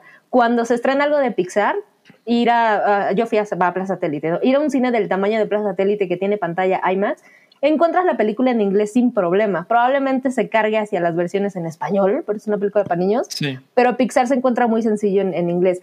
Y creo que eso también habla un poquito del mercado del gato con botas. Mm. Así de, no manches, no la encontré en inglés así ni de chiste, ¿no? Sí, está por ahí lejos, pero no, ni modo. Entonces creo que todo eso nos dice que a, a mí me dejó esto como muy claro. No está haciendo lo que Pixar hace mucho porque es un éxito así muy cabrón para muchísimo tipo de gente, o sea, desde quien puede ir completamente de forma casual al cine, que no está uh -huh. esperando que se anuncia de Pixar, si se parece o no, si cambio desde que Disney los, etcétera, ¿no? Es, es una donde puedo llevar a, a la morrisa de seis a no sé cuántos años. Sí, es de, vamos a ver una de caricaturas. Completamente, porque hay claro. mucho humor de pastelazo, porque hay un humor super Shrek también, sin llegar a ser esta cosa adulta y estas cosillas eh, que manejan como de filosofía, metáforas y todo eso, o sea, como lo más grande, ¿no? Que es el villano, etcétera. Pues la verdad es que es algo también muy obvio, o sea, no te sientes como saliendo de intensamente y decir, ¿vieron cómo, no sé, cuando pasaron la mente del papá era puro enojo, pero cuando pasaron la mente de la mamá era tal y tal? En realidad aquí son estas metáforas y analogías demás que creo que está bien cagado también que puedas salir del cine siendo mamá y que tu hija, hijo de seis años te diga, ah, viste que significaba esto, esto, otro, y viste lo del jardín de rosas, ¿sabes? O sea, son cosas como increíblemente simples y sencillas, pero que traen cierta profundidad, que no necesariamente es algo rebuscado, ni mucho menos, y es, a, a, aplica, ¿no? La de, de 0 a 99 años, sin falla. Y el mensaje está muy, muy increíble eh, sobre esta cosa que es universal, pero al mismo tiempo se siente personalizable, ¿no? La edad que tengas lo vas a percibir de forma distinta. Sí. Y, y, lo hacen muy bien. De la mano en que además, pues técnicamente es hermosa, ¿no? O sea, esta animación que tienen muy a la Spider-Verse, que quienes no están tan clavados, pues es como lo más famoso de este tipo. ¿No es una pues animación genérica? No, no, no, no, para nada. Tiene mucha combinación de texturas. La acción, por ejemplo, se ve muy increíble. O sea, sí, técnicamente creo que de ahí la conversación de si puede o no ganar el Oscar. La verdad es que le compite bastante bien porque técnicamente es una cosa muy pulcra. Sí, la acción está muy perra. La acción está muy perra. Sí. Ahora que mencionas eso, eh, no, en nominaciones se, está nominada a mejor película de animación en los sí. Oscar.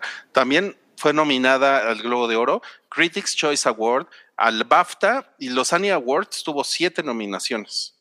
Que, es, wow. que son los Annie Awards son los de, de animación. Son los, sí. ajá, exacto, son los premios de animación. ¿no? Sí, sí, sí, hay, hay mucha. Hay es mucha una pinche sorpresa, no mames. O sea, díganme quién de ustedes esperaba esta No, no, no. Yo me la iba a brincar. No, y yo pues, fui a ver Minions al cine. ¿Se acuerdan que cuando claro. hablamos de que esta cosa se iba a estrenar y les dije del tomatómetro y cómo la gente que ya la aviso estaba vuelta loca con ella? Y, y Cabri y yo estábamos así como, no mames, o sea, sí la quiero ver, ¿no? Eh, como que si me hubieran dicho nada más es la secuela del gato con botas, es como, pues, como que ya me lo, ya, ya, me puedo imaginar cómo va la película y pues no tengo muchas ganas de verla, ¿no? Pero pues sí, o sea, resultó ser cierto. Resultó que todas estas críticas enormemente positivas eran verdaderas y justo Rui ponía la imagen de lo que pasa con James Cameron y las cinco películas más taquilleras de la historia. Me atrevo a decir que evidentemente con su distancia taquillera, eh, esto es como lo que pasó con Titanic, ¿no? De que la gente le va diciendo a la otra gente, oye, sí está buena, deberías ver esta película. Y eso es lo que la mantiene en posiciones tan altas al punto en que en su quinta semana de exhibición, que son un chingo, en su quinta semana superó Avatar, ¿no? Es hasta el quinto, la quinta semana en que llegó a la cima de la Ajá, o sea, se la, se la, llevó poco a poco, pero fue, o sea, cada vez trae más gente, más gente, más gente. O sea, yo, por ejemplo, esta sí la quiero ver en el cine, arriba de los Fabelman. O sea, si, pudiera ir al cine este fin de semana, preferiría ver esta. Entiendo, entiendo. Y pues este fin de semana tampoco tiene una competencia, creo yo, como, ok, bueno, hasta aquí llegaste, ¿no? O sea, no, se estrenó esa de Adrián Uribe o qué, o sea, se estrena la, bueno, no, ya se estrenó, porque ese ya tiene unos días. Pero, por ejemplo, se estrena la de Emna Shyamalan, que ya llegaremos ah, a cierto. Pero yo creo que Gato con Botas 2 abarca a un público tan grande y el de boca en boca es tan positivo que no me sorprendería que una semana más caiga en el primer lugar de la taquilla. Qué cabrón. Sí, Qué es, sin eh. problema. Oye, Salchi, pero tú cómo te la pasaste con la película? Me la pasé poca madre, a pesar de todas las cosas que dijo Cabri ya hace algunas semanas y que pues había leído un par de, críticos hablar muy bien de ella. Yo llegué muy entusiasmado y recibí más de lo que esperaba. Wow. Eh, algo que ya mencionó Cabri y repitió hoy eh, una vez más, pero es que vale la pena decirlo muchas veces. La acción es muy sorprendente. Hay una parte donde un villano tiene un objeto en una cuerda, ¿no? Y el gato mm. corre por la cuerda para acercarse al enemigo.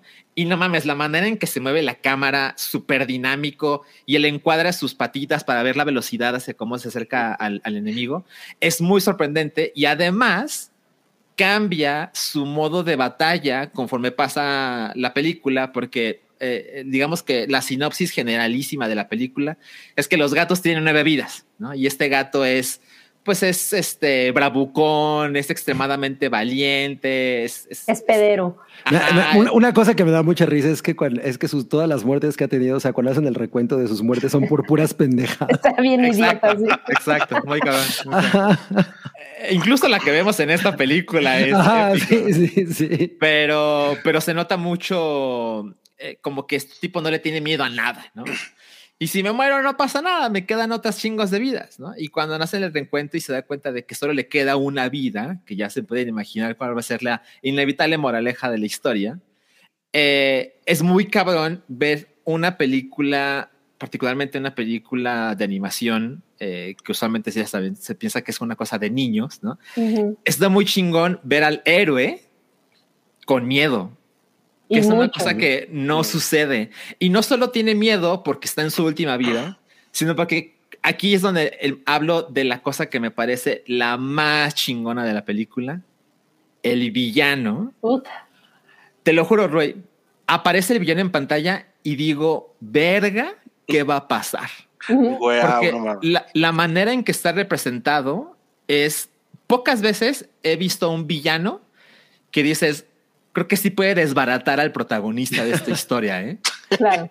Y la manera en que este güey se presenta y cómo actúa y cómo se mueve y además tiene, tiene como, o sea, tiene una presencia en la pantalla que cada vez que salía yo estaba genuinamente preocupado por el gato con botas. Cosa que no creo que hubiera dicho esta frase en algún otro momento de mi vida, pero realmente así sucede. Y y además tiene, pues, eh, aquí estamos viendo como un collage de los personajes. Eh, los personajes que vemos en la parte inferior también tienen una importancia muy alta, mucho más alta de lo que uno se pudiera imaginar. Y pues la película dura hora 40, que es, yo siento que la gente le debe poner más atención a las películas que duran 100 minutos porque no mames, a lo mejor es la duración perfecta, ¿eh? O sea, esas de las dos horas a lo mejor ya no es para tanto y creo que tiene una duración así, justo lo que tiene que durar la gente que hizo esta película, creo que eso es una sensación mía. Como que les dijeron, güey, pues es una secuela de una película que la verdad es que no hizo gran cosa. Y pues, pues tú nada más sácala adelante, ¿no? Y creo que la gente que, tomó el proyecto es como, bueno, como que tengo más libertad de hacer cosas que a lo mejor en otro lado no se hubiera podido, ¿no? Y en todo sentido creo que es muy espectacular. Yo le puse cinco estrellas de cinco en Yeah. Letterboxd. No mames, qué cabrón. La, la güera esa como con dos hamburguesas en, en el velo, estaba viendo que es Florence Pugh. Sí, en Ah, inglés es Florence el Pugh. Hace, hace rato estaban diciendo que no había acentos británicos, sí. Eh, No, claro que sí. Ricitos de Oro es Florence Pugh y, Y la mamá- mamá oso es Olivia Colman. Así No es. mames, es risitos de oro. Ok. Sí. Sí, sí y, tra- y su- y trae a los tres osos, o sea, son como, como antagonistas también.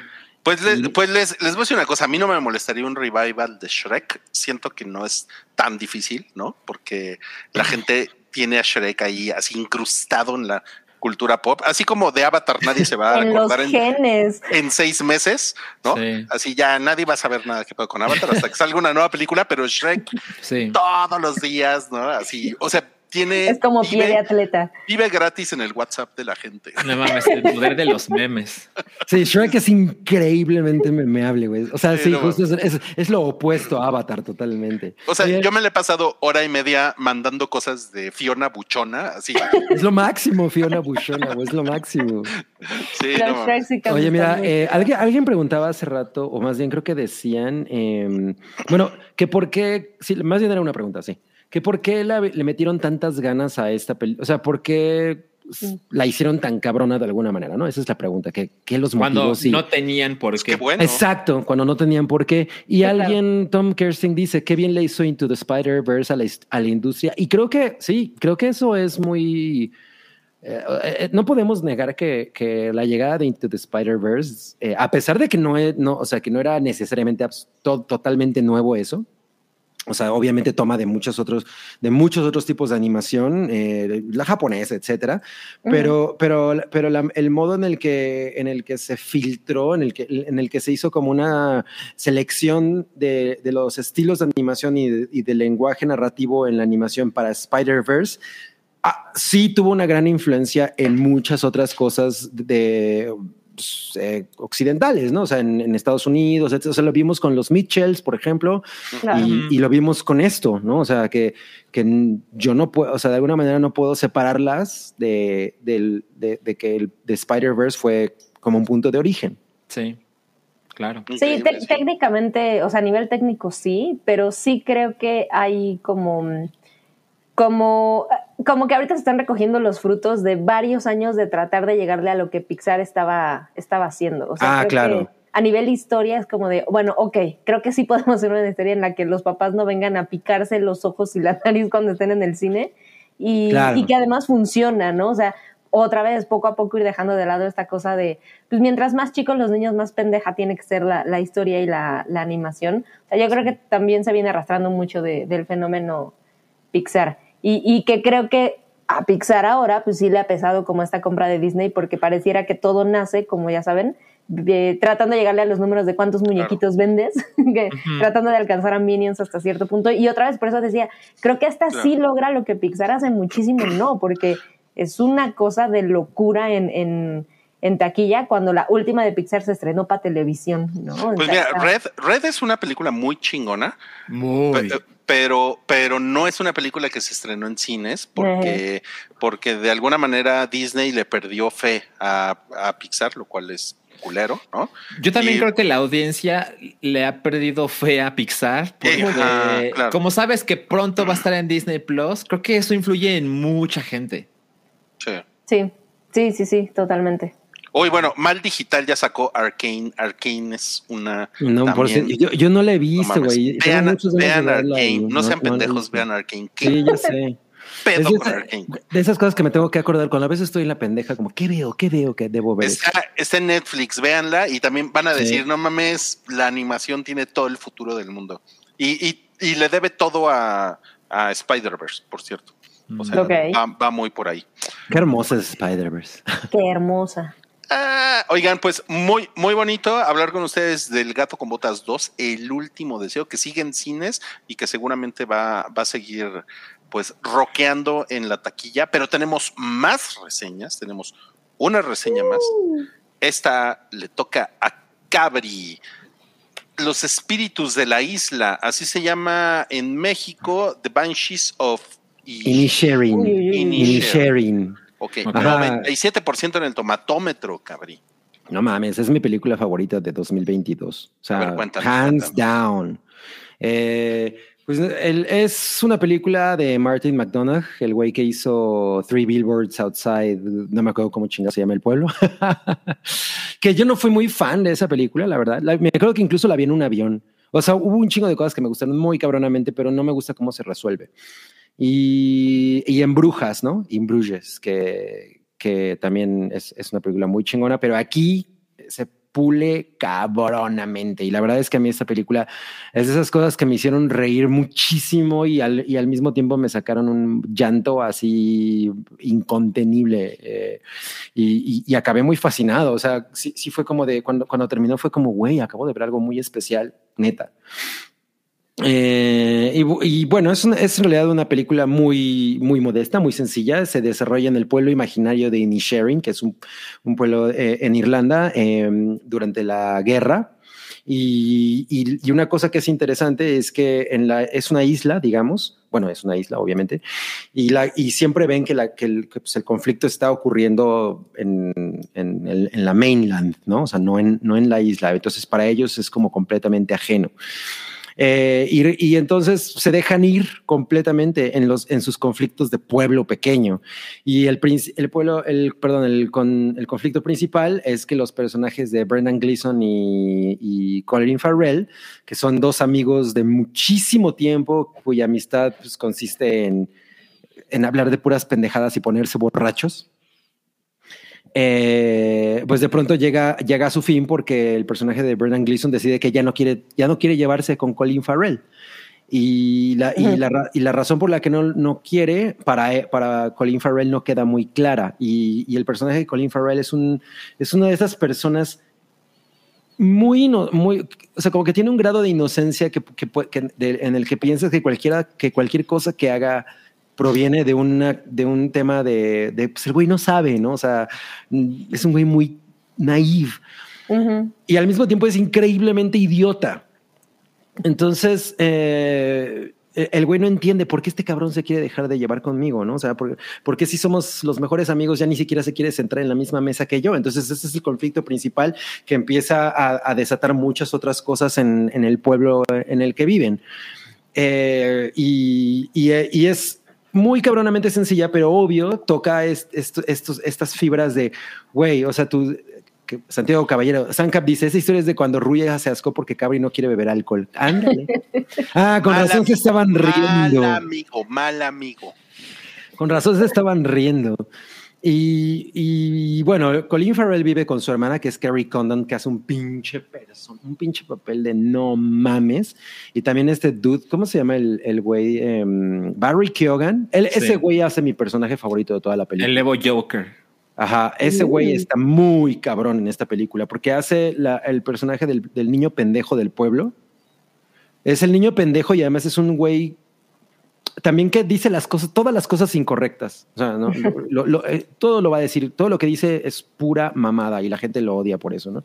Y lo hace, pff, vete a la chingada. Entonces, bueno, total que, que, que la película eh, transcurre en que, en, el- en que el personaje de Colin Farrell a huevo quiere que, que su mejor amigo vuelva a hablarle, ¿no? Es como de, güey, pero ¿por qué no quiere? Ya se dio un pinche desmadre de eso.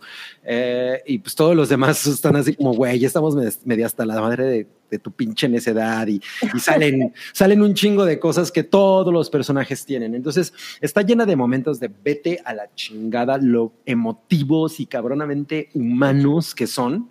O sea, cosas que, que, que, que son cruelmente trágicas, resueltas con un pinche humor. O sea, hay una escena en especial que, di, que obvio no voy a, a, a soltar después aquí, que yo estaba cagándome en el llanto de, güey, lo que esto significa es muy horrible. O sea, este güey está dispuesto a esto para que el otro cabrón le deje de hablar. Y, y se resuelve de una manera tan cómica que, que, que, que, o sea, estás así ah, bañado en la- y, te- y no te- y no pude así como, "Ja, ja", ¿no? Como esta carcajada muy, muy este. Liberadora.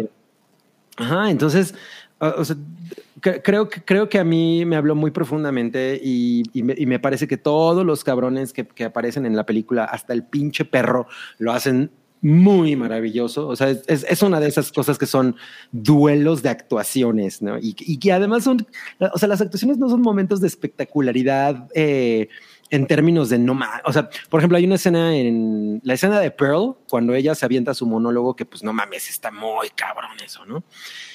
Y esta película no tiene eso, en realidad todo es mucho más sencillo, no, no, no, no, no necesariamente exige tanto de sus actores, pero, pero es tan, lo hacen ver tan normal que si dices, güey, no mames, o sea, lo, lo que estos cabrones están presentando es, está muy, muy, muy, muy heavy, ¿no? Entonces, es, es, es una gran, gran película y sí se convirtió en, mi, en, en la cosa que a mí más me ha gustado. Ya me hace falta ver Tar, obviamente, pero Mm. no, yo con esto sí se me fue el. Ah, me la el super cerebro. vendiste, mi Sí. cabrón.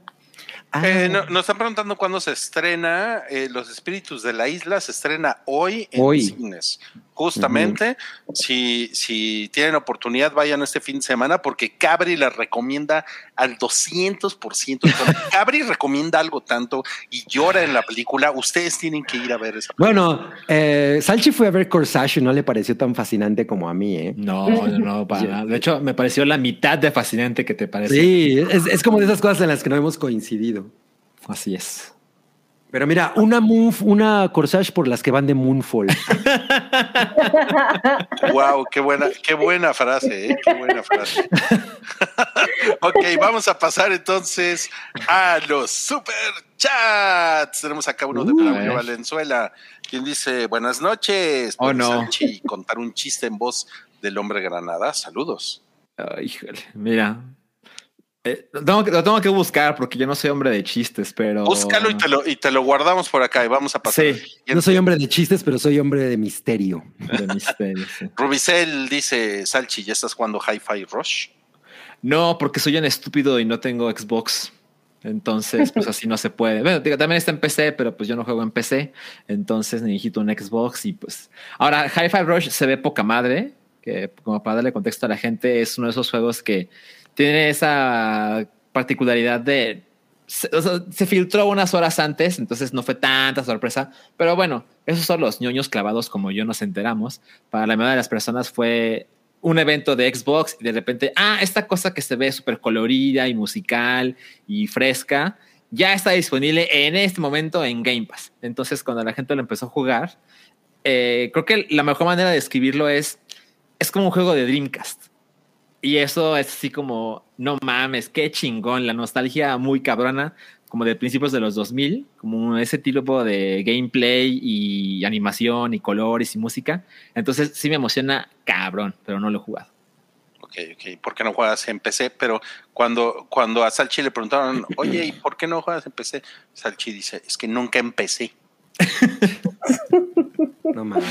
Puede ser ese chiste de Granada, solo imaginen voz de Granada, ya estamos. No, no, no, ahora, ahora lo buscas, cabrón. Sí, Eh, dice Alfonso Eben Robles, gracias por tu superchat. A Feliz ver. por verlos. Un comentario y saludo de Sam. Ok. Muchas gracias, Alfonso. Tengo, tengo pendiente ahí contestarle varios mensajes también, ¿eh? así como a, a mucha gente. No, no es mala onda, es falta de tiempo, pero ese, ese es mi comentario. Lo aprovecho para pedir una disculpa porque siempre mandan mensajes bien chulos y no crean que, que les ignoro. El tiempo no da. Sammy Wami es amor, Mua. recuérdenlo, pero pues tiene ocupación. Sí que lo es. Pues, sí, a veces no se Es puede. una Me jeva encanta ocupada. saturarme de pendientes. Ay, qué bonito, qué bonito, ok. bueno, no, pero gracias, gracias por eso. Y ahorita volvemos con más superchats, porque ahora vamos a pasar a los estrenos de la semana.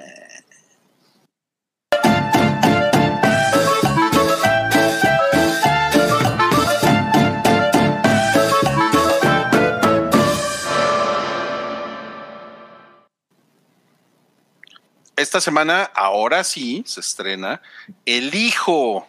Que también vio Cabri. Sí, que también vio. Cabri. Cabri ya nos platicó de esta película la semana pasada, ya no es sí, necesario. y no, no amerita otra reseña, la verdad. No siquiera. amerita otra reseña definitivamente. Pero, lo hacen muy cabrón Hugh Jackman y, y Laura Dern, por supuesto.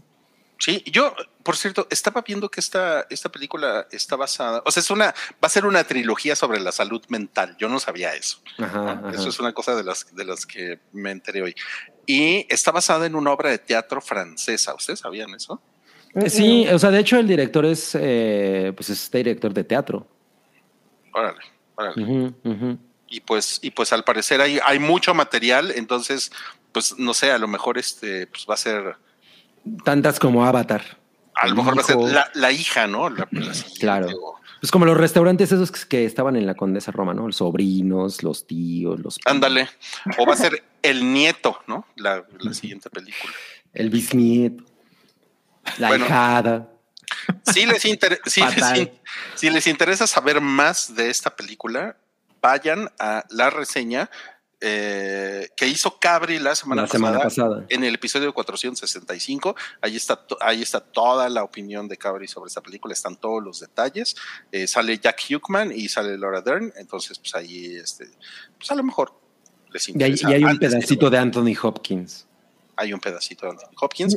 Esta es, es como parte de, no es una secuela, no es una precuela, no es nada de eso. Está en el mismo universo, ¿no? Es como parte del... Exacto, de El Padre, que es una película que tuvo seis nominaciones al Oscar y que fue así como wow. Y, eh, y pues Anthony Hopkins ganó, ganó el Oscar incluso en aquel momento. No, esa, poca, esa película está poca madre. Entonces, bueno, estreno hoy, El Hijo, y este estreno, el siguiente, que definitivamente Oye, creo pero espera. ¿Qué? Dice, dice Yamiau que la tercera parte de la trilogía es el Espíritu Santo. Ah, claro, porque es el Padre, el Hijo y el Espíritu Santo. No mames. Tiene todo el sentido, ¿eh? La salud mental del Espíritu Santo. ¿Cómo llegó a esa conclusión? no mames. Ok, bueno. Ahora sí, vamos al, a otro estreno de esta semana que a, a mí me interesa mucho, no sé ustedes. Es Llaman a la puerta de M. Night Shyamalan. Sí. A ver, Eh, esto puede ser polémico, pero a ver, usted ya los vi poniendo caras. A ver, ¿por qué no, por qué no, por qué no les interesa si sale Dave Bautista y sale el güey de Harry Potter? Bueno, Roy, lo que pasa es que, o sea, lo que pasa es que tú sigues enamorado de Servant y, y Servant es una cosa muy chingona que de repente nubla nuestras memorias con M. Night Shyamalan porque te recuerdo que existe Old. ¿Viste Sí, Old? qué, sí, qué- qué desastre. Ahorita No, Sanka ya se quejó también de Old. Yo no la detesté, güey, la detesté. Yo, yo, yo fui muy miserable mientras veía Old y además Old, según recuerdo, fue en la pandemia, ¿no? O sea, te, te hiciste viejito. Sí, sí, sí, no mames. Mi corazón, por lo menos. Y, y sí fue la clase de cosas de no mames, o sea, ¿cómo chingados se les ocurre hacer esta mierda? Y, y ahora que se estrenó esta película, eh, una amiga la invitaron a la función de prensa y, y le pregunté, no mames, pues cómo está, ¿no? Y le puso, creo que dos estrellas en Letterboxd. Y dije, bueno, pues a lo mejor ella es una minoría, ¿no? Y pues la verdad es que, digo, no la he visto, claramente no la he visto, pero pues ya me asomé a ver reseñas y pues me he encontrado mu- con muchas cosas de, güey, es del director de Old, ¿qué te puedo decir? Oh, Bueno, Sí. yo creo que en, en- en defensa de M. Night Shyamalan, Ujú. ajá, efectivamente, Servant, yo creo que con Servant ha hecho una cosa increíble, ¿no? Sí. Como, más como productor, ¿no? Y además tiene a su, a su Nepo Baby ahí Sí. escribiendo y dirigiendo y todo. Servant. Y la, y la, ¿qué, pasó? O sea, y, su, y a su- y su- y su- y su hija, pues, eh, pues, al parecer lo hace bien, ¿no? Pero bueno. Eh, una, una cosa que a mí me, me llama mucho la atención de M. Night Shyamalan es que es ahorita como el, el director independiente más, eh, como más, pues, Exitoso. cabrón en todos los sentidos, es muy exitoso. Es un, él, no sé si sabían esto, pero M. Night Shyamalan financia sus películas. No Mm. sabía. No, pues así que haga lo que Con quiera. razón. O sea, Con razón puede él, ser tanta mamada. Él puede hacer lo que quiere. Sus películas tienen, tienen un promedio, un costo de 5 millones de dólares, Ok. que es muy, muy bajito. Y e- él decide de qué va la historia y etcétera. Y de repente, si le pega, como en la de los viejitos, que creo que es una muy buena película. No sino la No, eso es como, ajá, es que lo que dijo Roger parece incorrecto, pero no. O sea, Sí. el La de The Visit, abuelos. donde sucede todo en la casa de los abuelos, es mucho mejor de lo que uno se pudiera imaginar. En la de los viejitos, Old es una pinche chingadera. Esa es una chingadera. Old, a mí me cagó, pero la de los viejitos, la de los abuelitos, me parece que es una película muy chida. Está Glass, que me parece que es horrible, Yo también lo creo. que no le, no le pegó por ningún lado, pero la de eh, el profesor Javier de con múltiples personalidades. ¿cómo se Split. llama? Split. Split creo que lo hizo bastante bien. Sí. A mí se me hace más o menos. No, no la amé como el mundo. Pero sí es, de- pero es una película que, o sea, al güey le regresó como 50 veces lo que el cabrón invirtió. Invirtió, claro. ¿no? Entonces, eh, es, es- esta es otra de esas películas que él simplemente llega con Universal y dice, eh, yo tengo todo, güey. O sea, yo tengo mi guion, mi crew. Además, estaba leyendo que la gente ama trabajar con él, güey. Que es un güey así súper, súper buen pedo en el set. Les pone como tacos, ¿no? Les... ¿Sabes, Roy? Creo que con sus, ambiente. con sus muy debidas distancias, la manera en que lo explicas suena como la manera de trabajar de Wes Anderson, en el sentido de, Mm, güey, esto realmente no es por bar, ¿no? Es básicamente, ¿quieres ser parte de este universo? Sí. Pues te invito, ya tienes una idea de lo que va a pasar, que básicamente con Shyamalan es, al final va a pasar algo que nadie se vio venir, ¿no? Ah, Ajá. pues qué chingón, quiero estar ahí pues para, pues para ser parte del desmadre que hace este señor. Y siempre tiene su cameo y siempre sale cierto auto, esa clase de cosas, ¿no? Pero, pero la manera en que lo escribes es como, siento que es algo que pasa con, como con Wes Anderson, que es, no lo hago por el dinero, lo hago por Sí. la experiencia, por pertenecer a ese grupo selecto y porque tiene unas, un, un estilo definido. Entonces, eso Sí. suena interesante si eres actor.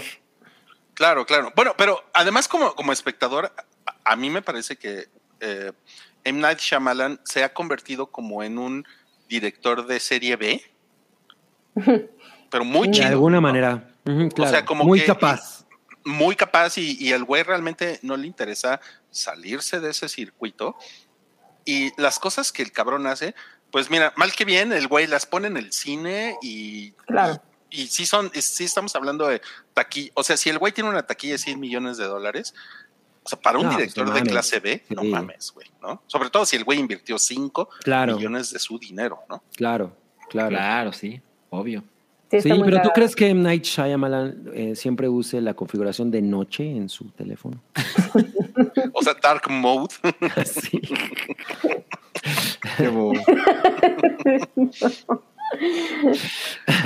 Bueno, entonces, di- dicho eso, a mí, este, no sé si la vaya a ver por huevón a un cine, pero definitivamente es una cosa que me llama la atención.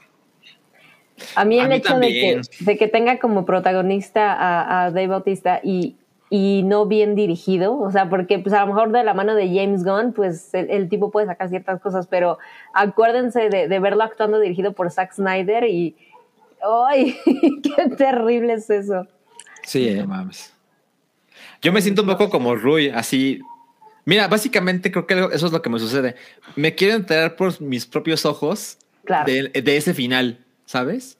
O sea, lo que, lo que pase al final de esta película, no quiero que me lo digan, quiero enterarme yo. Y pues voy con cierto pesar de no mames, pero tienen que pasar 90 minutos para enterarme, ¿no? Entonces no estoy muy convencido. Y además, Sí, como que todas las películas de este güey son iguales, ¿no? Es así como, ay, parece que la gente está bien, pero hay un gran misterio. claro. Sí, exacto. O sea, bueno, un par de cosas más que les quiero decir. Una es que creo que el nivel de producción de M. Night Shyamalan es mucho mejor que hace 10, 15 años. O sea, sus películas se ven muy bien. Eso es bueno. Eh, ¿no? Sí. Eso es chido. Y, y otra cosa, lo que decían ahorita de Dave Bautista, es un, es un cabrón que ha llamado mucho la atención últimamente porque el güey dice, no, es que yo sí quiero ser actor, ¿no? O sea, yo no quiero ser de Sí. rock, ¿no? Sí. Yo, Claro. Sí, claro, claro. yo sí quiero actuar chido, ¿no? Sí. Y- Básicamente tienen una, autoconfianza admirable. Sí. Porque y- el, el- culero. el güey se ve que en el que- espejo y es como, güey, nadie, te- nadie se ve, nadie te ve como tú te ves. Sí, exacto. es que, es que sí, o sea, si fuera un güey muy cabrón para actuar, o sea, aún así no lo podrías dejar de verlo como un señor mamado, ¿no? O sea. Mira, por ejemplo, en, en, en Knives Out 2, ¿no? En Glass Onion, siento que el güey realmente lo intenta. Y, y no tiene resultados fatales, ¿no? O sea, No, para que lo nada. hace muchísimo peor, muchísimo peor. Pero justo creo que es donde influye nuestro- como la, pues, lo que ves en alguien, ¿no? Que no se puede quitar. Y es que lo ves y dices, güey, en cualquier momento vas a agarrar una silla y se la vas a aventar un güey en la cabeza. O sea, es lo que queremos que hagas. Sí. Y el, Me lo este güey quiere la- ser Marcus Phoenix, por ejemplo. Me lo Pues imaginé en, la, en la cena de Navidad, güey, así agarrando una silla. Sí, exacto. Entonces, por ejemplo, van a hacer la película de Gears of War. Claro, pues que Dave Bautista Sí, sea Marcus. Phoenix. Claro. Obvio, pero pues nunca va a decir, y el nominado al Oscar es Dave Bautista por Marcus Phoenix en Gears of War. Puta, güey, quién sabe, ¿eh? No mames, güey. Ojalá pase. Ojalá pase y, y será muy cagado. O sea, a lo mejor él podría ser el, el personaje de Will Ferrell en, en Stranger Than Fiction. Ay, No mames, Tocándole la, la guitarra a Maggie. No me lo imagino. Claro. No, o sea, creo que definitivamente hay más rango. Eh, eh, alguien como él es como. Yo, yo no creo que dé para más. ¿Ya ven? Chale, Se- lo están estereotipando por su fenotipo. Por su mamá. Sí, exacto. Sí, por sí, su sí. mamá. Ahora, ¿quién actúa mejor, él o The Rock? Yo creo que Dave Puta. Bautista actúa mejor. Yo también creo que lo que pasa es que The Rock es muy carismático. Sí, eso. Sí, De- genuinamente le ayuda. Pero mira, yo con los dos sí me ponía una pedota, ¿eh? Cualquiera de los dos.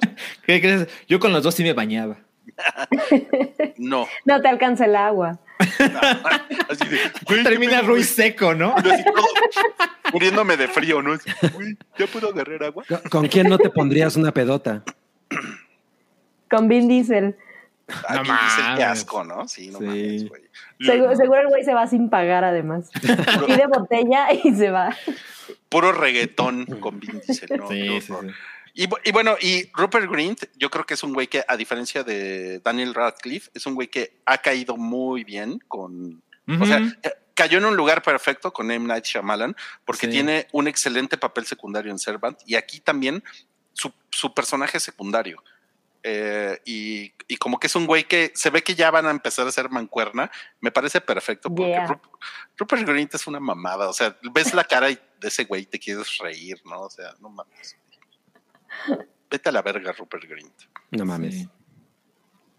No creo que sea lo mejor que te rías viendo a, a- al cine de Shalamalala. Sí, exacto. No creo que a él le guste. Nos dice por acá Mr. Pink Floyd, cada episodio de Servant, gracias por tu super chat, cada episodio de Servant me parece que no lleva a ningún lado y solo nos están troleando, pero lo estoy disfrutando aún así, es- sigo esperando el final, sea una chingadera.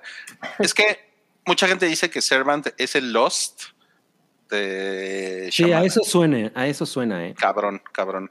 Y, y se me hace Cada así. vez, cada vez que hablas de ella, como que a eso suena. Pero mira, o sea, puede ser, pero Servant son cuatro temporadas de 10 episodios de 30 minutos cada una. Claro, no, bueno. A diferencia de Lost, que eran seis temporadas, había una- hay una temporada de Lost que tiene casi 30 episodios. No, vete a la verga. Verga. Digo, el- el- la televisión era muy diferente, ¿no? Entonces. Y además era más eso. pretencioso Lost. Esta mamada no es pretenciosa, es... Es divertida y ya. Ah, y se ve espectacular. Bueno, a ver. ¿Se bañarían con Rupert Grint? No. Yo sí. Sí, con unos. ch- sí, pues con un Sam, churrito encima, yo sí. sí. Con un Mejor que con Dave encima. Bautista, por ejemplo. ¿Cómo? Sí, me preferiría a Rupert sobre Dave. Ok, ok. Híjole, Además, el Rupert debe de usar este como productos interesantes para la piel, ¿no? Porque debe ser blanquísimo, entonces No mames. tiene Se jabón baña con leche de búfala. Ese es un Sí. queso. Mareo Taku te puso Oh my God, Sam. Está realmente, realmente sorprendido. Bueno, entonces, llaman a la puerta, se estrena hoy en cines por si la quieren ver y ahí nos pasan sus comentarios, por supuesto, en los comentarios de este podcast o en Twitter o ya saben, hay muchos lugares donde ustedes pueden decir lo que piensan. Y finalmente, el último estreno que traemos para ustedes esta semana es Dear Edward, que es una película de Apple TV Plus. Y que se estrena mañana. Es película. Que es, Es una como. serie, ¿no? Es una serie, perdón. Es una- Es una ah. serie. Sí. Es una serie. Pues es como sobrevivientes de los Andes, ¿no? No, más bien, no, no, no, no, porque no hay canibalismo. Es más como, Ah, ok. e- e- es más como el, la película esta del el güey que sobrevive a un choque aéreo y, y le pierde miedo a la vida. Ah, Fearless. Como el gato con botas. Ah, Fearless, ¿no? Era, Sí, Fearless. era Jeff Bridges. Yo, yo nada más la vi una vez, no me acuerdo bien de ella. Está bien chafa, güey. Bueno, el, el morrito ese que parece Anita la huerfanita es el que sobrevive al, al accidente aéreo y sale Taylor, mi novia Taylor Sheen, eh, que es la de Orange is the New Black. Mm, Ajá. mm. Y la otra señora, yo la he visto en muchas cosas. ¿Cómo se llama esta señora? Sí. Ella sale en. que no es la de. No, espera. No, no es la de White Lotus. A ver, no, no sé. A mí No también me suena mucho su cara. Sí, Sí, claro. ella sí sale en la primera de White Lotus, ¿no? Sí, ¿no? El- ¿Es la mamá? Estoy casi segura de que sí.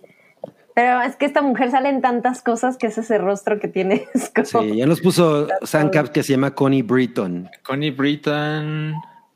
White Lotus. A ver, a ver. American Horror Story, American Horror Story, claro, claro, claro. claro. Es la mamá de la primera temporada. Es, es muy horrible porque Sí. hay un hay- porque un fantasma la viola. No mames. Sí. Es-. Sí, es, sí, ella sí sale en White Lotus, temporada 1. Es la workaholic. Sí, sí, sí, correcto. Ujú. Ok, ok. Bueno, esto sí, creo, efectivamente, como dice Jack Fan, suena a la serie genérica de Apple TV. Definitivamente creo que va un poco por ahí. ¿no? es, es más así como, creo que es algo, perdón por tías, pero creo que es algo como para tías. Sí, pues sí. Se ve que es una lloradera. pero sí, en una de Pero esas. alguien puso que se parece a Anita o a, la, digo, a Maggie Gyllenhaal, el niño. Sí, eh, o sea, y le a esta tapas otra el pelo. chica de It. No, yo no, Ajá, sí. yo no estoy de acuerdo con eso. ¿eh? No estoy de acuerdo. Uy. No, no comulgo con esa apreciación. Bueno, ese es el estreno de esta semana de Apple Plus. No había mucho que decir. Dear Edward. No, es que a mí la verdad no me llama mucho la atención. No, a mí tampoco. No, tampoco. Se estrena. Pero igual se convierte así como el gato con botas en un sleeper hit. ¿eh? A lo mejor, o a lo mejor se la, La mejor pueden animación. Se la pueden Sí. recomendar a su mamá o a una tía. Digo, uno nunca sabe, ¿no? El hype es Claro, influyente. claro, ¿sí? claro. Y ha llegado el momento de preguntarle a Salchi, ¿ya escogiste tu, tu chiste? Ya, ya tengo mi chiste. Lo que no tengo es la, la imitación de Granada, pero pues No. a ver qué pues, sale, ¿no? Eso no nos interesa en lo más mínimo. Ah, y luego ya me pones en pantalla completa. Eso es lo peor. A ver, lo voy a intentar. No, espera, es que sí me pongo nervioso. A ver. Que sea la última vez, por favor, ¿no? Yo no disfruto estar estas cosas. Dice. Oh, dude, oh, dude, ¿Cómo se despiden los químicos, dude? ¿Cómo? Ha sido un placer, dude. Estuvo bueno. Estuvo muy Eh, bueno. Lo Bravo, adivinar y no pude, ¿eh? Ese, ese es muestra para mí. Sí. Bravo, bravo. Ok, excelente. Tenemos otro superchat, este es de Rubicel y dice, Gabri, por favor, mi horóscopo, soy Aries. Órale. Rubicel, los astros me han hablado. Se juntan, prenden sus luces y me dicen muy cerca del oído. Tu horóscopo, Aries. Si esta noche cenas mal, toma picot o la pasarás fatal. Este día de la calentaria recuerda que es mejor globito que bebito. Deja el teléfono cargando toda la noche, porque luego por eso no le contestas a tu jefecita. Tu tubérculo de la suerte es el rábano. Úsalo en tus ensaladas, licuados, postres y cócteles. Te deseo hoy, mañana y siempre mucha paz, pero sobre todo mucho, mucho, mucho, mucho, mucho, mucho, mucho. Ay, no. Amor. El acento de Telemundo. No mames, güey. Cada vez están mejores esos horóscopos. Ah, me Sí. urge saber cuál es mi tubérculo. Den- denle un podcast de, de, de horóscopos acá. güey. No mames. Ay, qué increíble. Rafael Rangel dice: Hola, Sam. Estamos en reunión escuchándolos. Ándale. Saludos. Saludos al señor papá. Andan en la chambeación. Saludos. Andan persiguiendo la chuleta a los jefes. Y ahí tenemos la carilinda de Sam. No De se- la Samiwami. No se vaya a enojar el señor Rafael Rangel por decirle carilinda, pero ahí lo tiene. No, Muchas debe gracias. estar fúrico por mi chiste. Claro. sí, sí, sí. Está como es- Mr. Furious, ¿no? En- A ver, ¿cómo, cómo, cómo está? ¿Cómo está? Ay, Mystery Man es una gran película. sí. Ay, güey, bueno. Mucho mejor que. Avengers. Tenemos, no empieces, cabrón. Va a llegar Wookie a romperte la madre. Bueno, Sí. tenemos más superchats. Ahorita volvemos a ellos, pero antes ya vamos a la última sección de este podcast, que es No, cállate.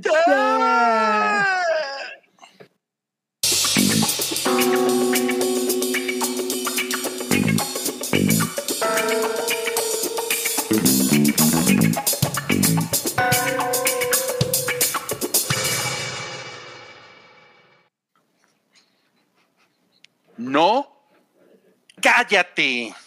No James. Gunn acaba de restartear el DCU y Mareo Flores lo primero que hizo fue ir a poner unos tweets así de, ay, te amo, James Gunn, de Ja- Jaime Pistetola, te amo, te amo, güey. Está muy cabrón. Y yo sé que Gunn lo que debería de hacer es revivir PG Porn. ¿Y sí qué? No mames. sí. ya vas, No. ya vas a empezar. A ver, Cabri, ¿qué te parece la resurrección del DCU?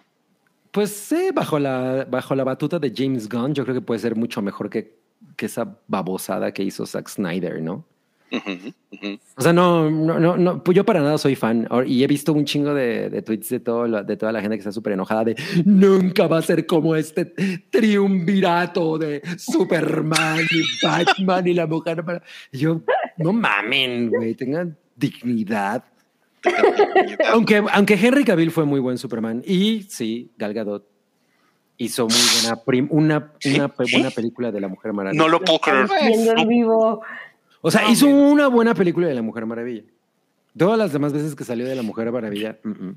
Yo creo que La Mujer Maravilla no es una buena película. Y no vi la segunda, ¿eh? No, no, no, o sea, está como. Oh. No, uy, no mames. Sí, yo sé, No, porque- No, no, no, no, no sabes. Cabri casi se queda pelón, ¿no? Sí, Viendo la segunda. sí. No, o sea, a mí la primera me parece una película decente, de origen. Decente, sí. ¿Quién es Sente? Dices, es una película de Pues no es James Gunn, que por cierto se puso interesantón con esas canas el James Gunn. ¿eh?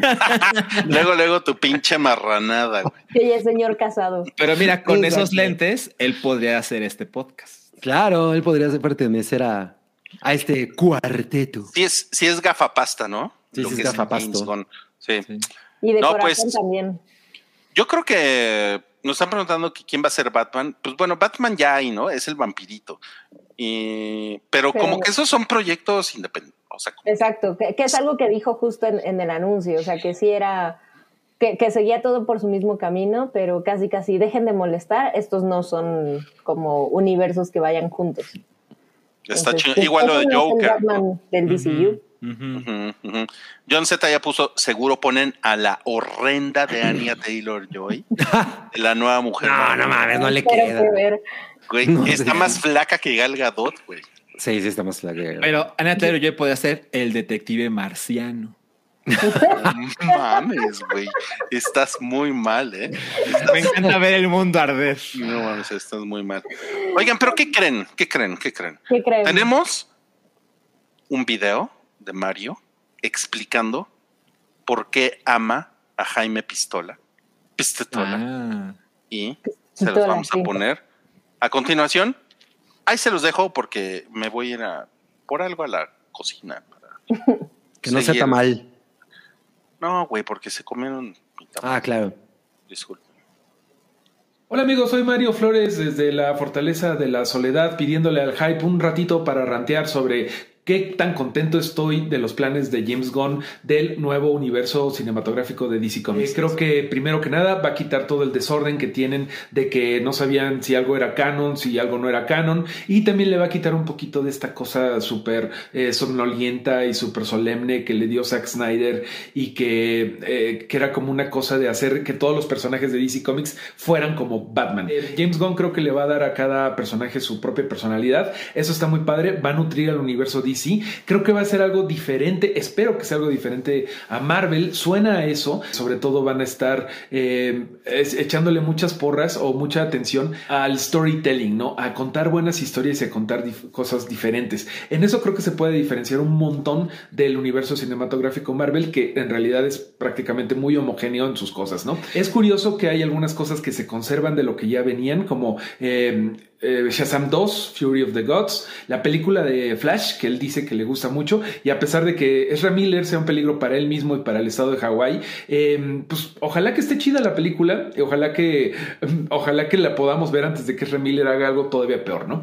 También viene Blue Beetle, que es con este chavo eh, Sholo Madureira, que lo conocemos por Cobra Kai, que va a estar padre, ahí anda Blue Beetle por atrás. también va a estar Aquaman 2, que a lo mejor por eso estaba tan contento Jason Mamao, eh, universo cinematográfico de DC con nuevos proyectos, sobre todo encabezados por Superman, que se me hace súper chido, la decisión de darle un origen más, eh, más contento y más acorde al personaje que quiere hacer este James Gunn.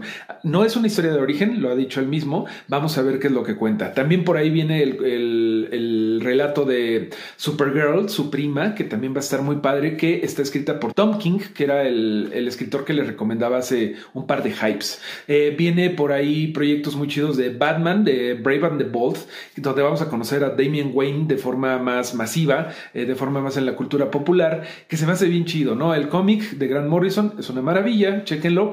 Y creo que Damian Wayne va a ser una gran añadidura y que después nos va a dar pues toda la batifamilia, ¿no? Eso va a estar chido, que podamos ver a Nightwing y a todos, a toda esa banda que, que también es un, es un cacho importante del universo cinematográfico gráfico, bueno, del universo DC. Me emociona mucho lo de los linternas, el proyecto Lanterns, que va a ser de Hal Jordan y John Stewart resolviendo eh, crímenes a la True Detective, es lo que dice, eh, con el recinto de la Tierra. Eso va a estar, creo que muy padre. Booster Gold viene la serie, por ahí anda atrás junto a su compa. Eh, eh, Blue Beetle, se me hace que eso va a ser bien chido. Booster Gold es como lo dice James Gunn, un superhéroe de culto que queremos mucho, muchas personas, ¿no? Por ahí viene lo de Creature Commandos, que es lo primero con lo que inicia esta nueva regencia de James Gunn. Vamos a ver qué tal está. Va a ser animada. También va a estar padre que se van a estar compenetrando lo animado con lo con lo live action, eso creo que está chido porque la animación de DC Comics siempre ha sido un poco mejor que la de Marvel. En general se me hace que por fin le van a dar al universo cinematográfico de DC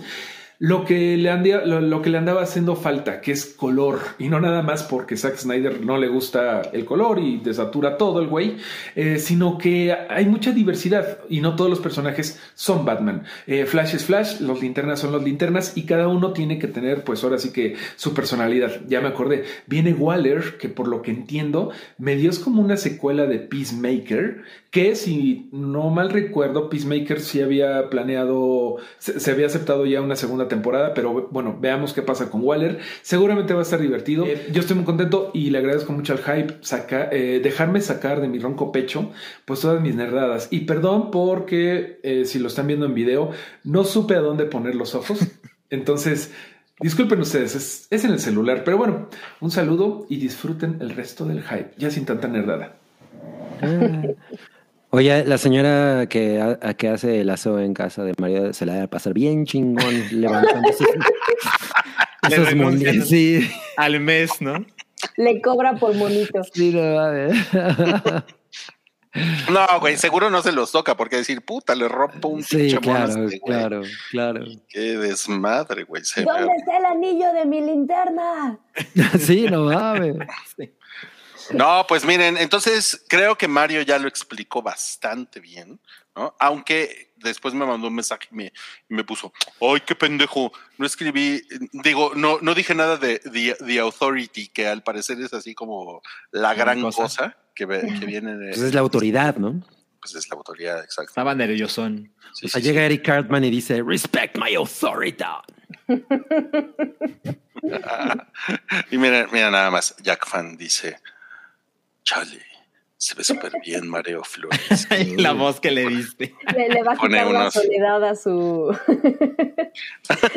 y pone unos emojis de. Está, más bien está así. A ver, a ver, a ver, a ver, ¿cómo? ¿Cómo, cómo está? Ay, no. Sí. Es lo ¿Cómo iban a mismo. hacer eso en público? No, Ok, gracias, gracias, Jack Fan. cree que James Gunn es igual a Overrated. Hay un personaje que se llama Overrated en el universo DC. Puede ser. Sí, ¿no? A eso Es se que no lo-. No lo, no lo conocemos. Es muy cagado que DC sigue siendo como así, reducto de nerds, ¿no? O sea, gente virgen de cuarenta y tantos años. Es muy cagado. O sea, Marvel sí lo logró, ¿no? Como que le llegó a todo mundo, ¿no? Seguramente los fans de DC es que pues, pues, Marvel es una mierda, ¿no? Entonces, pues obvio, ¿no? El mundo Claro. de pendejos. Entonces, pues obvio es más popular. ¿no? Obvio, obvio. Pero miren, de, la, de, la, de las cosas que nos, nos ayuda el Santi Baby, eh, puso por ahí eh, todo un tratado en Facebook de las cosas que van a, que van a suceder con el, con el DCU. Eh, va a salir Superman Legacy, la película. Se va a estrenar el 11 de julio de 2025. Va a ser el comienzo del nuevo DCU. No va a ser una historia de origen, como decía Mario en el video. The Authority, que es de la que no habló Mario, es un grupo de superhéroes con el enfoque de el fin justifica los medios, más o menos como funciona el Como gobierno de México ahorita. También, también como Dredd, ¿sí? Eh, Supergirl, Woman of Tomorrow, estará basada en los cómics de Tom King, como dijo Mario también por ahí. The Brave and the Bold, basada en los cómics de Grant Morrison, en donde se presentará una versión diferente del Batman que interpreta Robert Pattinson y a Damian Wayne como Robin. Creature Commandos, una serie animada que ya se encuentra en producción. Estos personajes fueron creados en los 80 e incluían al monstruo de Frankenstein, un vampiro, un hombre lobo y una gorgona que peleaban contra nazis en la Segunda Guerra Ah, no mames, eso soy chingón. Me, me interesa la gorgona. Suena muy chingón. Waller, que es de la que de repente Mario se, se acordó, eh, es la continuación de la serie de Peacemaker. Entonces yo estoy muy ahí porque yo amé Peacemaker. Ujú. Eh, Lanterns se enfocará en Hal Jordan y Jon Stewart, como ya lo dijo Mario. Paradise Lost es, es una serie, una historia de intriga que se desarrolla en la isla de Temisira. Espero estarlo diciendo bien. Es de, es de donde es la Mujer Maravilla, ¿no? ¿De dónde es Es- Gal Gadot? ¿Dónde es de No. Gal Gadot? Es, ¿No es Temisquira? Temisquira, pues a lo mejor, ¿no? Pero según yo, Gal Gadot es de Israel, ¿no? Ah, tienes razón. Bueno, ya aparte hizo, hizo su su servicio, no, servicio social iba a decir, no, su servicio militar, ¿no? Y Claro. Este, bueno, pero esta serie es antes del nacimiento de Wonder Woman. ¿Ok? Y eh. Booster Gold, un personaje no tan conocido para el lector casual de cómics, pero que es descrito como un perdedor del futuro que viaja al pasado y pretende ser un superhéroe. Esa sinopsis suena chingona. Yo no tenía idea, pero. O sea, me gusta la idea de. A ver, soy un loser, pero puedo viajar en el tiempo y sorprender a la gente del pasado con mi tecnología. Claro. Suena chingón. cagado. O sea, sí, estoy interesado. Sí, suena, suena, suena cagado. Y Son, pues son algo que podría hacer eh, Alfredo Adame. No mames. Y pues, miren, no cállate. Marvel le llega a puro mequetrefe. Eso dice Santiago Herrera. ¿Qué tal? Creo que está bromeando, ¿eh? No, O sea, creo que es sarcasmo. A ver No qué lo nos sé. diga. No lo sé. Bueno, miren, eh, ya tendrá Mario más oportunidades en el hype de platicar del nuevo DCU, porque van a ir saliendo las cosas, va a haber más noticias. Entonces, ya sabes, Mario, aquí te esperamos con todo y tus caras, tus ojitos crudos sin lentes. Sí. Es que eso le pusieron. Oye, me, me- me gustó que hace rato Ana Karen Hernández dijo que le gustó mi playera de The Donas. Ay, sí, aunque me a mí me cagó porque desde que llegó está, es como, si- viene como si la hubieran agarrado de los ganchos, miren. sí. Y, me, y siempre, o sea, me la, me la puse así y estaba así, güey, ¿qué pedo? Trae el hueco para que le ponga sombrera. Ah, sí, no sé qué tengo que hacer con ella. Por eso casi no me la pongo, pero me encanta. O sea, eh, o sea, es- ese fue el comentario cuando todo se trata de mí, ¿no? Así de, estamos hablando del DCU y, y Cabri, no, bueno, yo hoy, yo hoy quiero hablarles de Oh. quién me cortó el pelo. Sí, ¿eh? Me encanta. Estás muy cabrón. No cállate. El último no cállate que traemos el día de hoy ya para. Ya ves, ya se había acabado el del DCU, lo metí en buen Sí, momento. Ya sé, ya sé. Ah, Ozzy avienta la toalla. me Pues ya está grande, no mames, o sea, es Sí, como... Sí, sí está, ya está grande ese señor, o sea, desde el- el- en la época en la que salía con The Osbournes, todo el mundo se cagaba de risa porque ya era un Sí. viejito que... Era un anciano. O sea, no y eso mames. fue hace 20 años, ¿no? Sí, exacto. O sea, No, entonces, pero sí se, pero sí, sí se le pasó la mano, sí le pasó la mano. ¿cómo que se le O pasó sea, la mano? pues tampoco está tan grande. No Tiene que manches. 70 y algo, ¿no? 74 mames. años. Pues así como para ¿No te estar rockeando eso, ajá, sí. Pues, ¿se Pues vean, vean a Mick Jagger. ¿Cuántos años tiene Mick Jagger? Bueno, pero Mick Jagger es una excepción. No. Ajá, sí. A ver, Mick Sí, Jagger. o sea, no, Ajá. A ajá. ver. no- no, como que no creo que en general todos los rockstars que, se, que tienen la edad de Mick Jagger puedan moverse como Mick Jagger y demás. Mick Jagger Lo tiene 79 años. Lo importante es googlear su estatura y luego su edad. Claro. Sí, es lo necesario. Elegiste una foto muy favorecedora, ¿eh? Muy. Ay, no Sí, mames, pues, está chula. Así, así se ve tú y tu age shaming, güey. Pues así se ve. No señor, puedes ver. En no, medio o sea, segundo te con- consigo peores fotos de Ozzy Osbourne. ¿Cuánto a que sí? Pero a ver, a ver, pero ¿qué fue lo que pasó? O sea, puso un tweet. ¿Qué pasó? Sí, pues es que ya estaba, o sea, ya estaba organizado el Ozfest, ¿no? Eh, o sea, como que era una cosa que, que los fans habían comprado boletos, pero entonces había, había tenido un problema de que no se había hecho. Y pues obviamente el güey estaba como, pero les prometo que voy a regresar, nada más tengo que arreglarme la, las, ¿cómo se llama? la gota y todas esas cosas que le dan a la, a la gente cuando es grande. La espalda en realidad. Ajá, exacto. Y, y, pues no, o sea, intentó como muchos, como muchas cosas para poder sanar y no lo logró. Y entonces, pues ya definitivamente declaró que ya no va a salir de gira y que está viendo la posibilidad de hacer una residencia como Britney Spears en Las Vegas. Eh, lo cual digo, Con Britney Spears en la ojalá. eh, yo- a mí sí me gustaría hacer una residencia. No, estaría poca madre. No mames, o o sí mide unos 78 madres. Sí está, sí está alto, güey. Bueno, más que yo. Bueno, Más que tú, más que tú. A ver, mira, Paul McCartney tiene 80 años. bueno. Pero no, pero no es lo mismo. O sea, es que el Paul McCartney no, no es de metal. No, No, no, es- buen muchacho del rock. Ah, pero Ve que eso no tiene nada que ver. temprano. Claro o sea- que tiene que ver. O sea, sea, es no, un no, tipo no. de, es un tipo de presentación muy diferente. Ajá. No, no, no. ¿Cómo A que ver, no tiene que ver? Tiene, o sea, no tiene nada que ver. O sea, la verdad es que Ozzy Osbourne abusó de su cuerpo décadas. Por Claro. eso. O sea, es- y Paul McCartney no. O sea, Paul McCartney, pues pinche. O sea, lo estás, lo estás ¿Cómo drug que por eso, shameando. Sam? Lo estás, no, lo estás drug shameando. no, no, o no. sea, O por sea, eso sí tiene que ver. O sea, no importa que tengan la misma edad, no son comparables porque no han tenido la misma vida. O sea, creo que todavía Mick Jagger es comparable a Ozzy Osbourne. Y creo que Mick Jagger es una excepción. O sea, incluso Ajá, él sí con. se metió de todo. Ajá, o sea, es. pues son, son vidas de, de súper exceso que la verdad es que es sorprendente ver que ahí sigan literal Además, rock and rolleando. Yo quiero O- saber o- si, o- si o sea, Paul sí, pero McCartney yo se lo- comió un murciélago. pero yo lo decía por lo de, por lo del metal. O sea, porque el metal no tiene nada que ver. Pero también es un género que demanda un poco más, ¿no? Sí. En términos de Incluso- presentación. Incluso a nivel, a nivel vocal. Pero Ajá. ¿cómo por términos de, o sea, por, por presentación, no, güey. O sea, de lo que estamos hablando es de alguien que se mete drogas. O sea, no estamos hablando de, no, güey, es que yo tengo que hacer, ah", ¿no? Cinco veces más que tú. No, no es Pero sí también influye muchísimo. O sea, O sea, creo que hay, ajá. Yo creo que hay un tipo un- que es un show un poco más demandante que los que hace Paul Y McCartney. por eso se drogaba más, o sí. No, no, no, también, o sea, definitivamente tiene que ver con que se droga más, pero como, como bien explicó Sam, también Mick Jagger seguro se metía un chingo de mamadas como Ozzy Osbourne y el güey está muy bien, o sea, Yo- tampoco, Yo creo que seguramente Mick Jagger se metió lo mismo que se metió Ozzy Osbourne, ¿no? O sea, no sé Sí, si pero- tenían el mismo dealer. Pero, pero, pero lo que pasa con Mick Jagger sí es una cosa que no es nada usual. claro.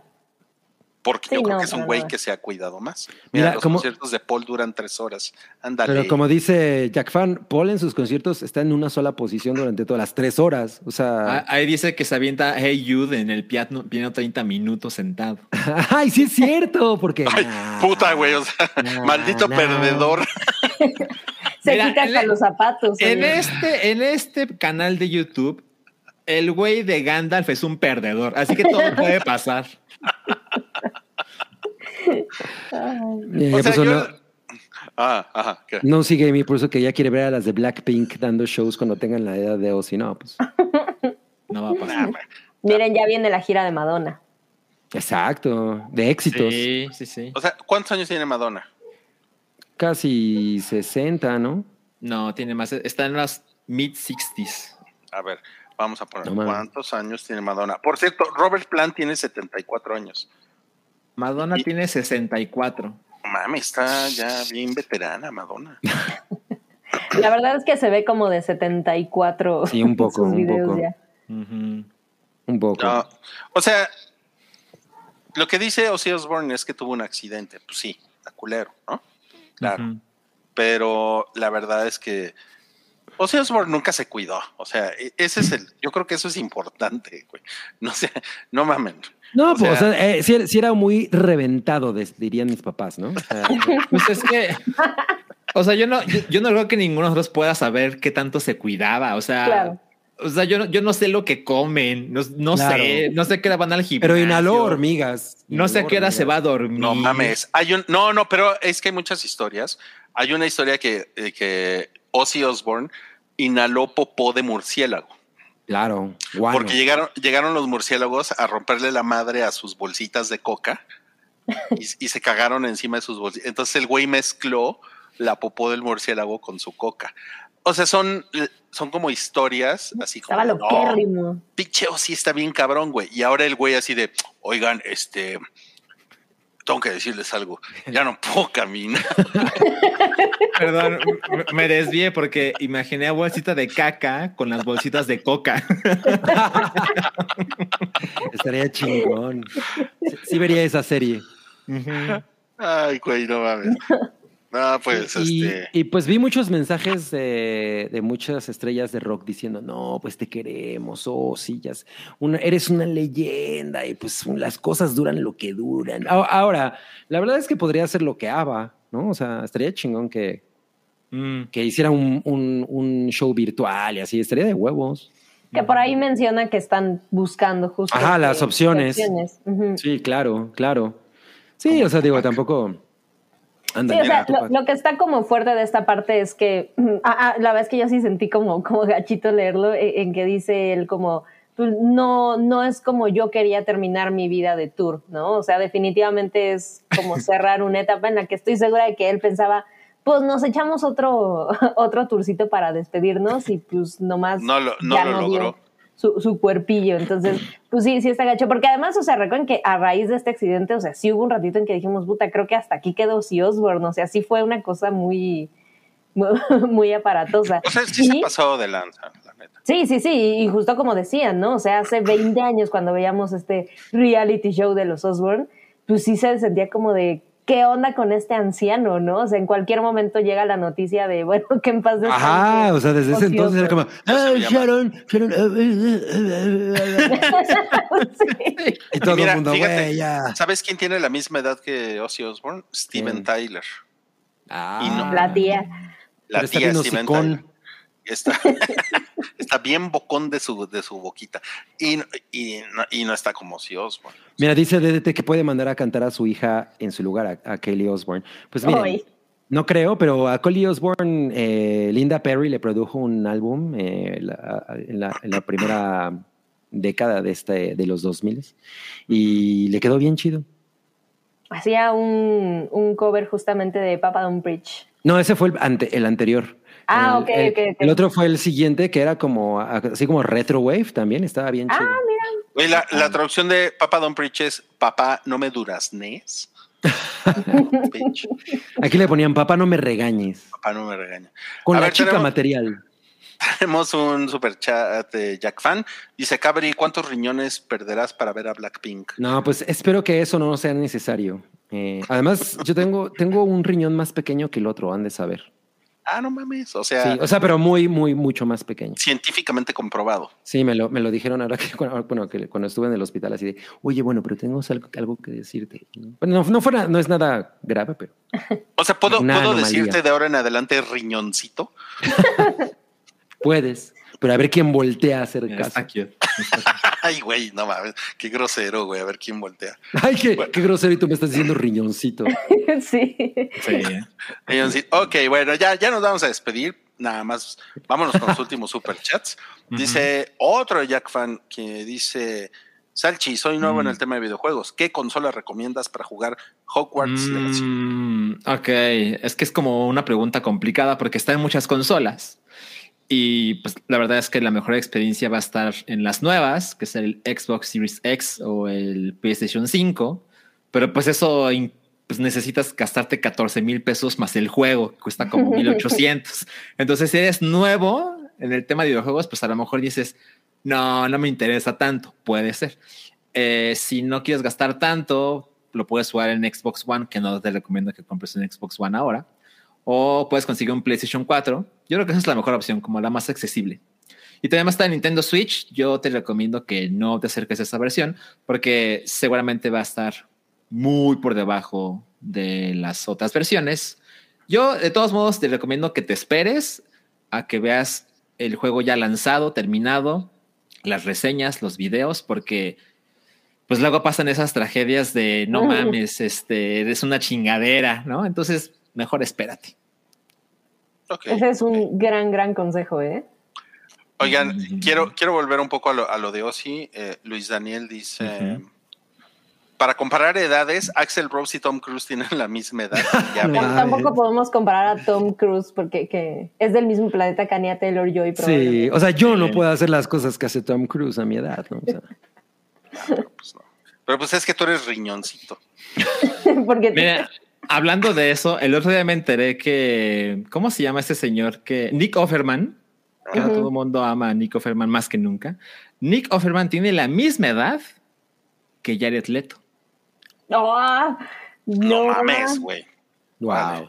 Y dices, pues- no mames, la secta de Jared Leto. Sí, o sea, él sí le chupa, él sí le chupa la sangre a, la- a mujeres vírgenes. Totalmente. Sí, no. Se enteró aquí en el hype. Sí, me Pues- encantan las, las notas exclusivas.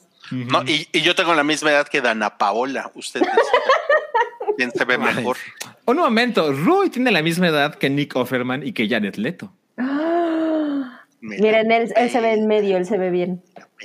Bueno, Gloria Ramírez dice, Steven Tyler tampoco anda muy bien que digamos. Aerosmith ya tenía su residencia en Las Vegas y cancelaron los últimos conciertos el año pasado. ¡Pum! ¡Pum! Iba, iban a cantar la There's something wrong with the world today. I don't know what it is. Ok, eh, Super Unknown dice, Super Chat, ese Roy ignoró mi petición el high pasado, discúlpame, cuando le pedí un saludo del Regio Fake. Mm. Ok, te voy a dar dos saludos del Regio Fake Venga. porque te ignoré.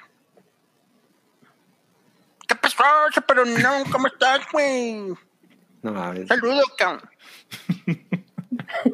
Ese fue el primero, va el segundo. Ok. Ujú. ¿Qué pasó, Super Unknown? ¿Cómo estás, güey? Saludo, cabrón. Ya sabía que ibas a hacer eso.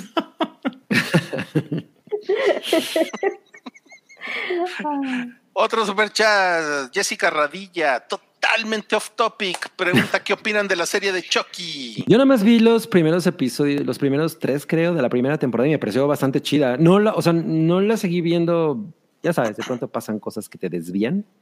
Pero ahorita con el estreno de Megan, fíjate que me dan ganas de, de retomarla, ¿eh? Miren, ya la confirmaron para tercera temporada y la verdad es que está, está bien chida. Son, es, un, es un proyecto como bien solidito y, y hay un montón de respeto. Es muy curioso decir esto, ¿no? Pero hay un montón de respeto al, al lore de Chucky.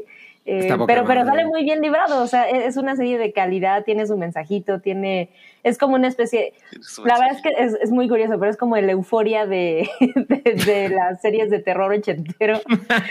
Solo hay una. Sí, sí, sí, pero sí. Está, está, está muy chida. Combina muy bien esta cosa del gore terror con, con, Ah. con una onda adolescente. Súper bien. Acaba de llegar un gran comentario de Brandon Mon- Monroy, quien dice, Chabelo y Elvis nacieron el mismo año y véanlos ahora. Sí, pero todo el mundo sabe que a Elvis lo mató el sándwich ese que se, que se comía, que tenía como nueve carnes y no sé qué mamada. Era, era tocino, plátano y crema de cacahuate. No mames, o sea, ¿cómo no? Wow, qué asca. No, pues ya sabemos que Chabelo se cuidaba así. Así decía, ¿Qué voy a desayunar hoy? ¿Qué hay en la catafixia? No. Chabelo es pura dieta ¿Tú te acuerdas? Sí, güey. Ruiz, o sea, tú sí te acuerdas de, de los super licuados, eso que, que vendía, Cha- que, bueno, no los vendía Chavero, sino salían en la catafixia, que eran un, eran un polvito como de chocolate que venía en un vaso como de licuadora y se los Ah. super- había de banano, de chocolate, de vainilla. No, mames, que Yo nunca, yo nunca tuve. No, ese Chabelo tiene pacto con el diablo. Bueno, último superchat ya para despedirnos hoy. José Salazar Venga. dice: Saludos a, a todo, Mm. a todo Una. en todas partes al mismo Eh, tiempo. un- una presunta pa- para Salchi. Una pregunta para Sánchez. Ahora que ya, Sí. ya prohibieron las aplicaciones de terceros de Sí. Twitter, ¿cómo le haces para sobrevivir? Ah, Bueno, esto requiere un poco de contexto. Yo utilizaba dos, dos herramientas. La primera, recuerdo que cuando Rui lo notó, porque lo usaba en el teléfono, no, de simio no me bajaba, porque yo usaba Ecofón. Ecofón. Sí, exacto. Sí. Ahora, lo que Rui no entiende y nunca entendió Neandertal. es que Ecofón no tiene publicidad. Bueno, no tenía publicidad. No mames, gran diferencia. Y tampoco te decía lo que a alguien que sigues le dio like a alguien que no sigues o le dio reply a alguien que no te importa, ¿no? Entonces, no mames, así, maravilla. Y luego eh, descubrí Tweetbot, que básicamente era muy similar, no tenía publicidad, solo te mostraba lo que tú querías leer, pero además tenía un contador. Entonces, cuando tenías tweets por leer, te dice así, tienes 37 tweets por leer, ¿no? Entonces, como que te, como que te ayudaba Te a, organizarte decir, ah, tengo cinco minutos, veo tantos tweets y, me, y donde me quedé, ahí le sigo después, ¿no? Luego, eh, durante, o sea, durante años yo usaba Tweetbot todos los días y yo estaba muy contento y yo veía con enorme desprecio la aplicación oficial porque es así como, ugh, ¿no? qué asco, ¿no? Y todo eso que no me interesa, yo no, yo no me quiero asomar. Y luego llegó la compra de Elon Musk a Twitter. Y pues ya todos sabemos las cosas que han pasado, pero nunca pensé que podrían matar las aplicaciones de terceros. Y verga, pasó porque un día me meto y me dice, te sacamos del sistema, pon de nuevo tus credenciales. Y yo, ah, qué raro, nunca había pasado. Y lo intenté y pues no se podía. Y salía, y salía Elon Musk. Musk. Ah, ah, ah, didn't say it. Say the Exacto. Exacto, exacto. Y le googleé y en ese momento no había nada del internet, nada. Y dije, no mames, o sea, de verdad a nadie le interesa más que a mí. ¿No? Y a la mañana siguiente, otra vez no servía Tweetbot, le googleo y ahí ya están las noticias de, güey, ya valió verga. Y te metes al- a la página oficial de Tweet o esas clases de, de aplicaciones y te dicen, bueno, fue un placer amigos, estuvimos juntos Sí. 13 años, Dios. nos vemos hasta nunca, ¿no? Y dije, no mames, ¿qué voy a hacer? Y lo que estoy haciendo, y aquí va mi consejo, pues una la pregunta, la presunta. Ya, ya me fui a, a Mastodon. Exacto. No, no, no, más todo no es una chingadera. Yo lo que hago es esto, con todo el dolor de mi corazón, uso la aplicación oficial, yo uso la de escritorio y también la del teléfono, pero aquí está el truco. El truco. Usen listas. Y las listas no tienen publicidad y solo les muestra lo que ustedes quieren leer. Órale. Ah, pero a mí me gusta leer lo que no quiero leer. Pero tienes, pero tienes que, que picarle mucho, ¿no? Para llegar a la lista. No, mira, Hay o sea, talacha, ¿no? tengo aquí la, la aplicación abierta y las listas están justo, hay un icono del lado izquierdo y cuando haces clic ahí, te Sí, muestra que tus listas. tú abriste tu Listo. propio. Es un clic, llegas en un clic. Ujú. Ok. No, pues hasta se llevaron un consejo y con eso terminamos el hype. Nos está preguntando Hugo si va a haber meteora hoy, Salchi. No, a ver, meteora. No, va a haber meteora. Bu. Lo sentimos mucho, pero bueno, por lo menos subimos hype y pues le queremos dar las gracias a todas las personas que se conectaron, a Maurilio, a Sammy Wami, a la Satanic Spice, Le Satanic Spice. Gracias, estuvo increíble. Nos la pasamos muy bonito y recuerden que tenemos un podcast en Patreon este fin de semana. Vamos a hacer Café Siwis y la próxima semana tenemos Highball, tenemos Spoiler Boiler y por supuesto tenemos el Hype y tenemos un podcast nuevo. Es, cierto. No va a haber Ah. spoilers, no va a haber spoilers ahorita. Les vamos a platicar de ese podcast nuevo desde el lunes Para dejar ahí. El misterio. Sintonicen la siguiente semana. Uh, vamos a dejar el misterio Sintonicen su telera. Sí, su telera. Muy bien. Su Muchas gracias. Y nos vemos pronto. Y Miren mi compartan su tamal. Ay, su tamal, a mí se lo come. Ahí viene la pasita, me la voy a comer ahorita, ¿ya la vieron? Parece sandía. No mames. sí. Oigan, por Tamal cierto, me, me, me, me salió un grano en la nariz. Qué asco. Es la adolescencia. Por comer tamales. Exacto, por comer tamales. Tu apoyo es necesario y muy agradecido. Aceptamos donativos para seguir produciendo nuestro blog y podcast desde patreon.com diagonal el hype.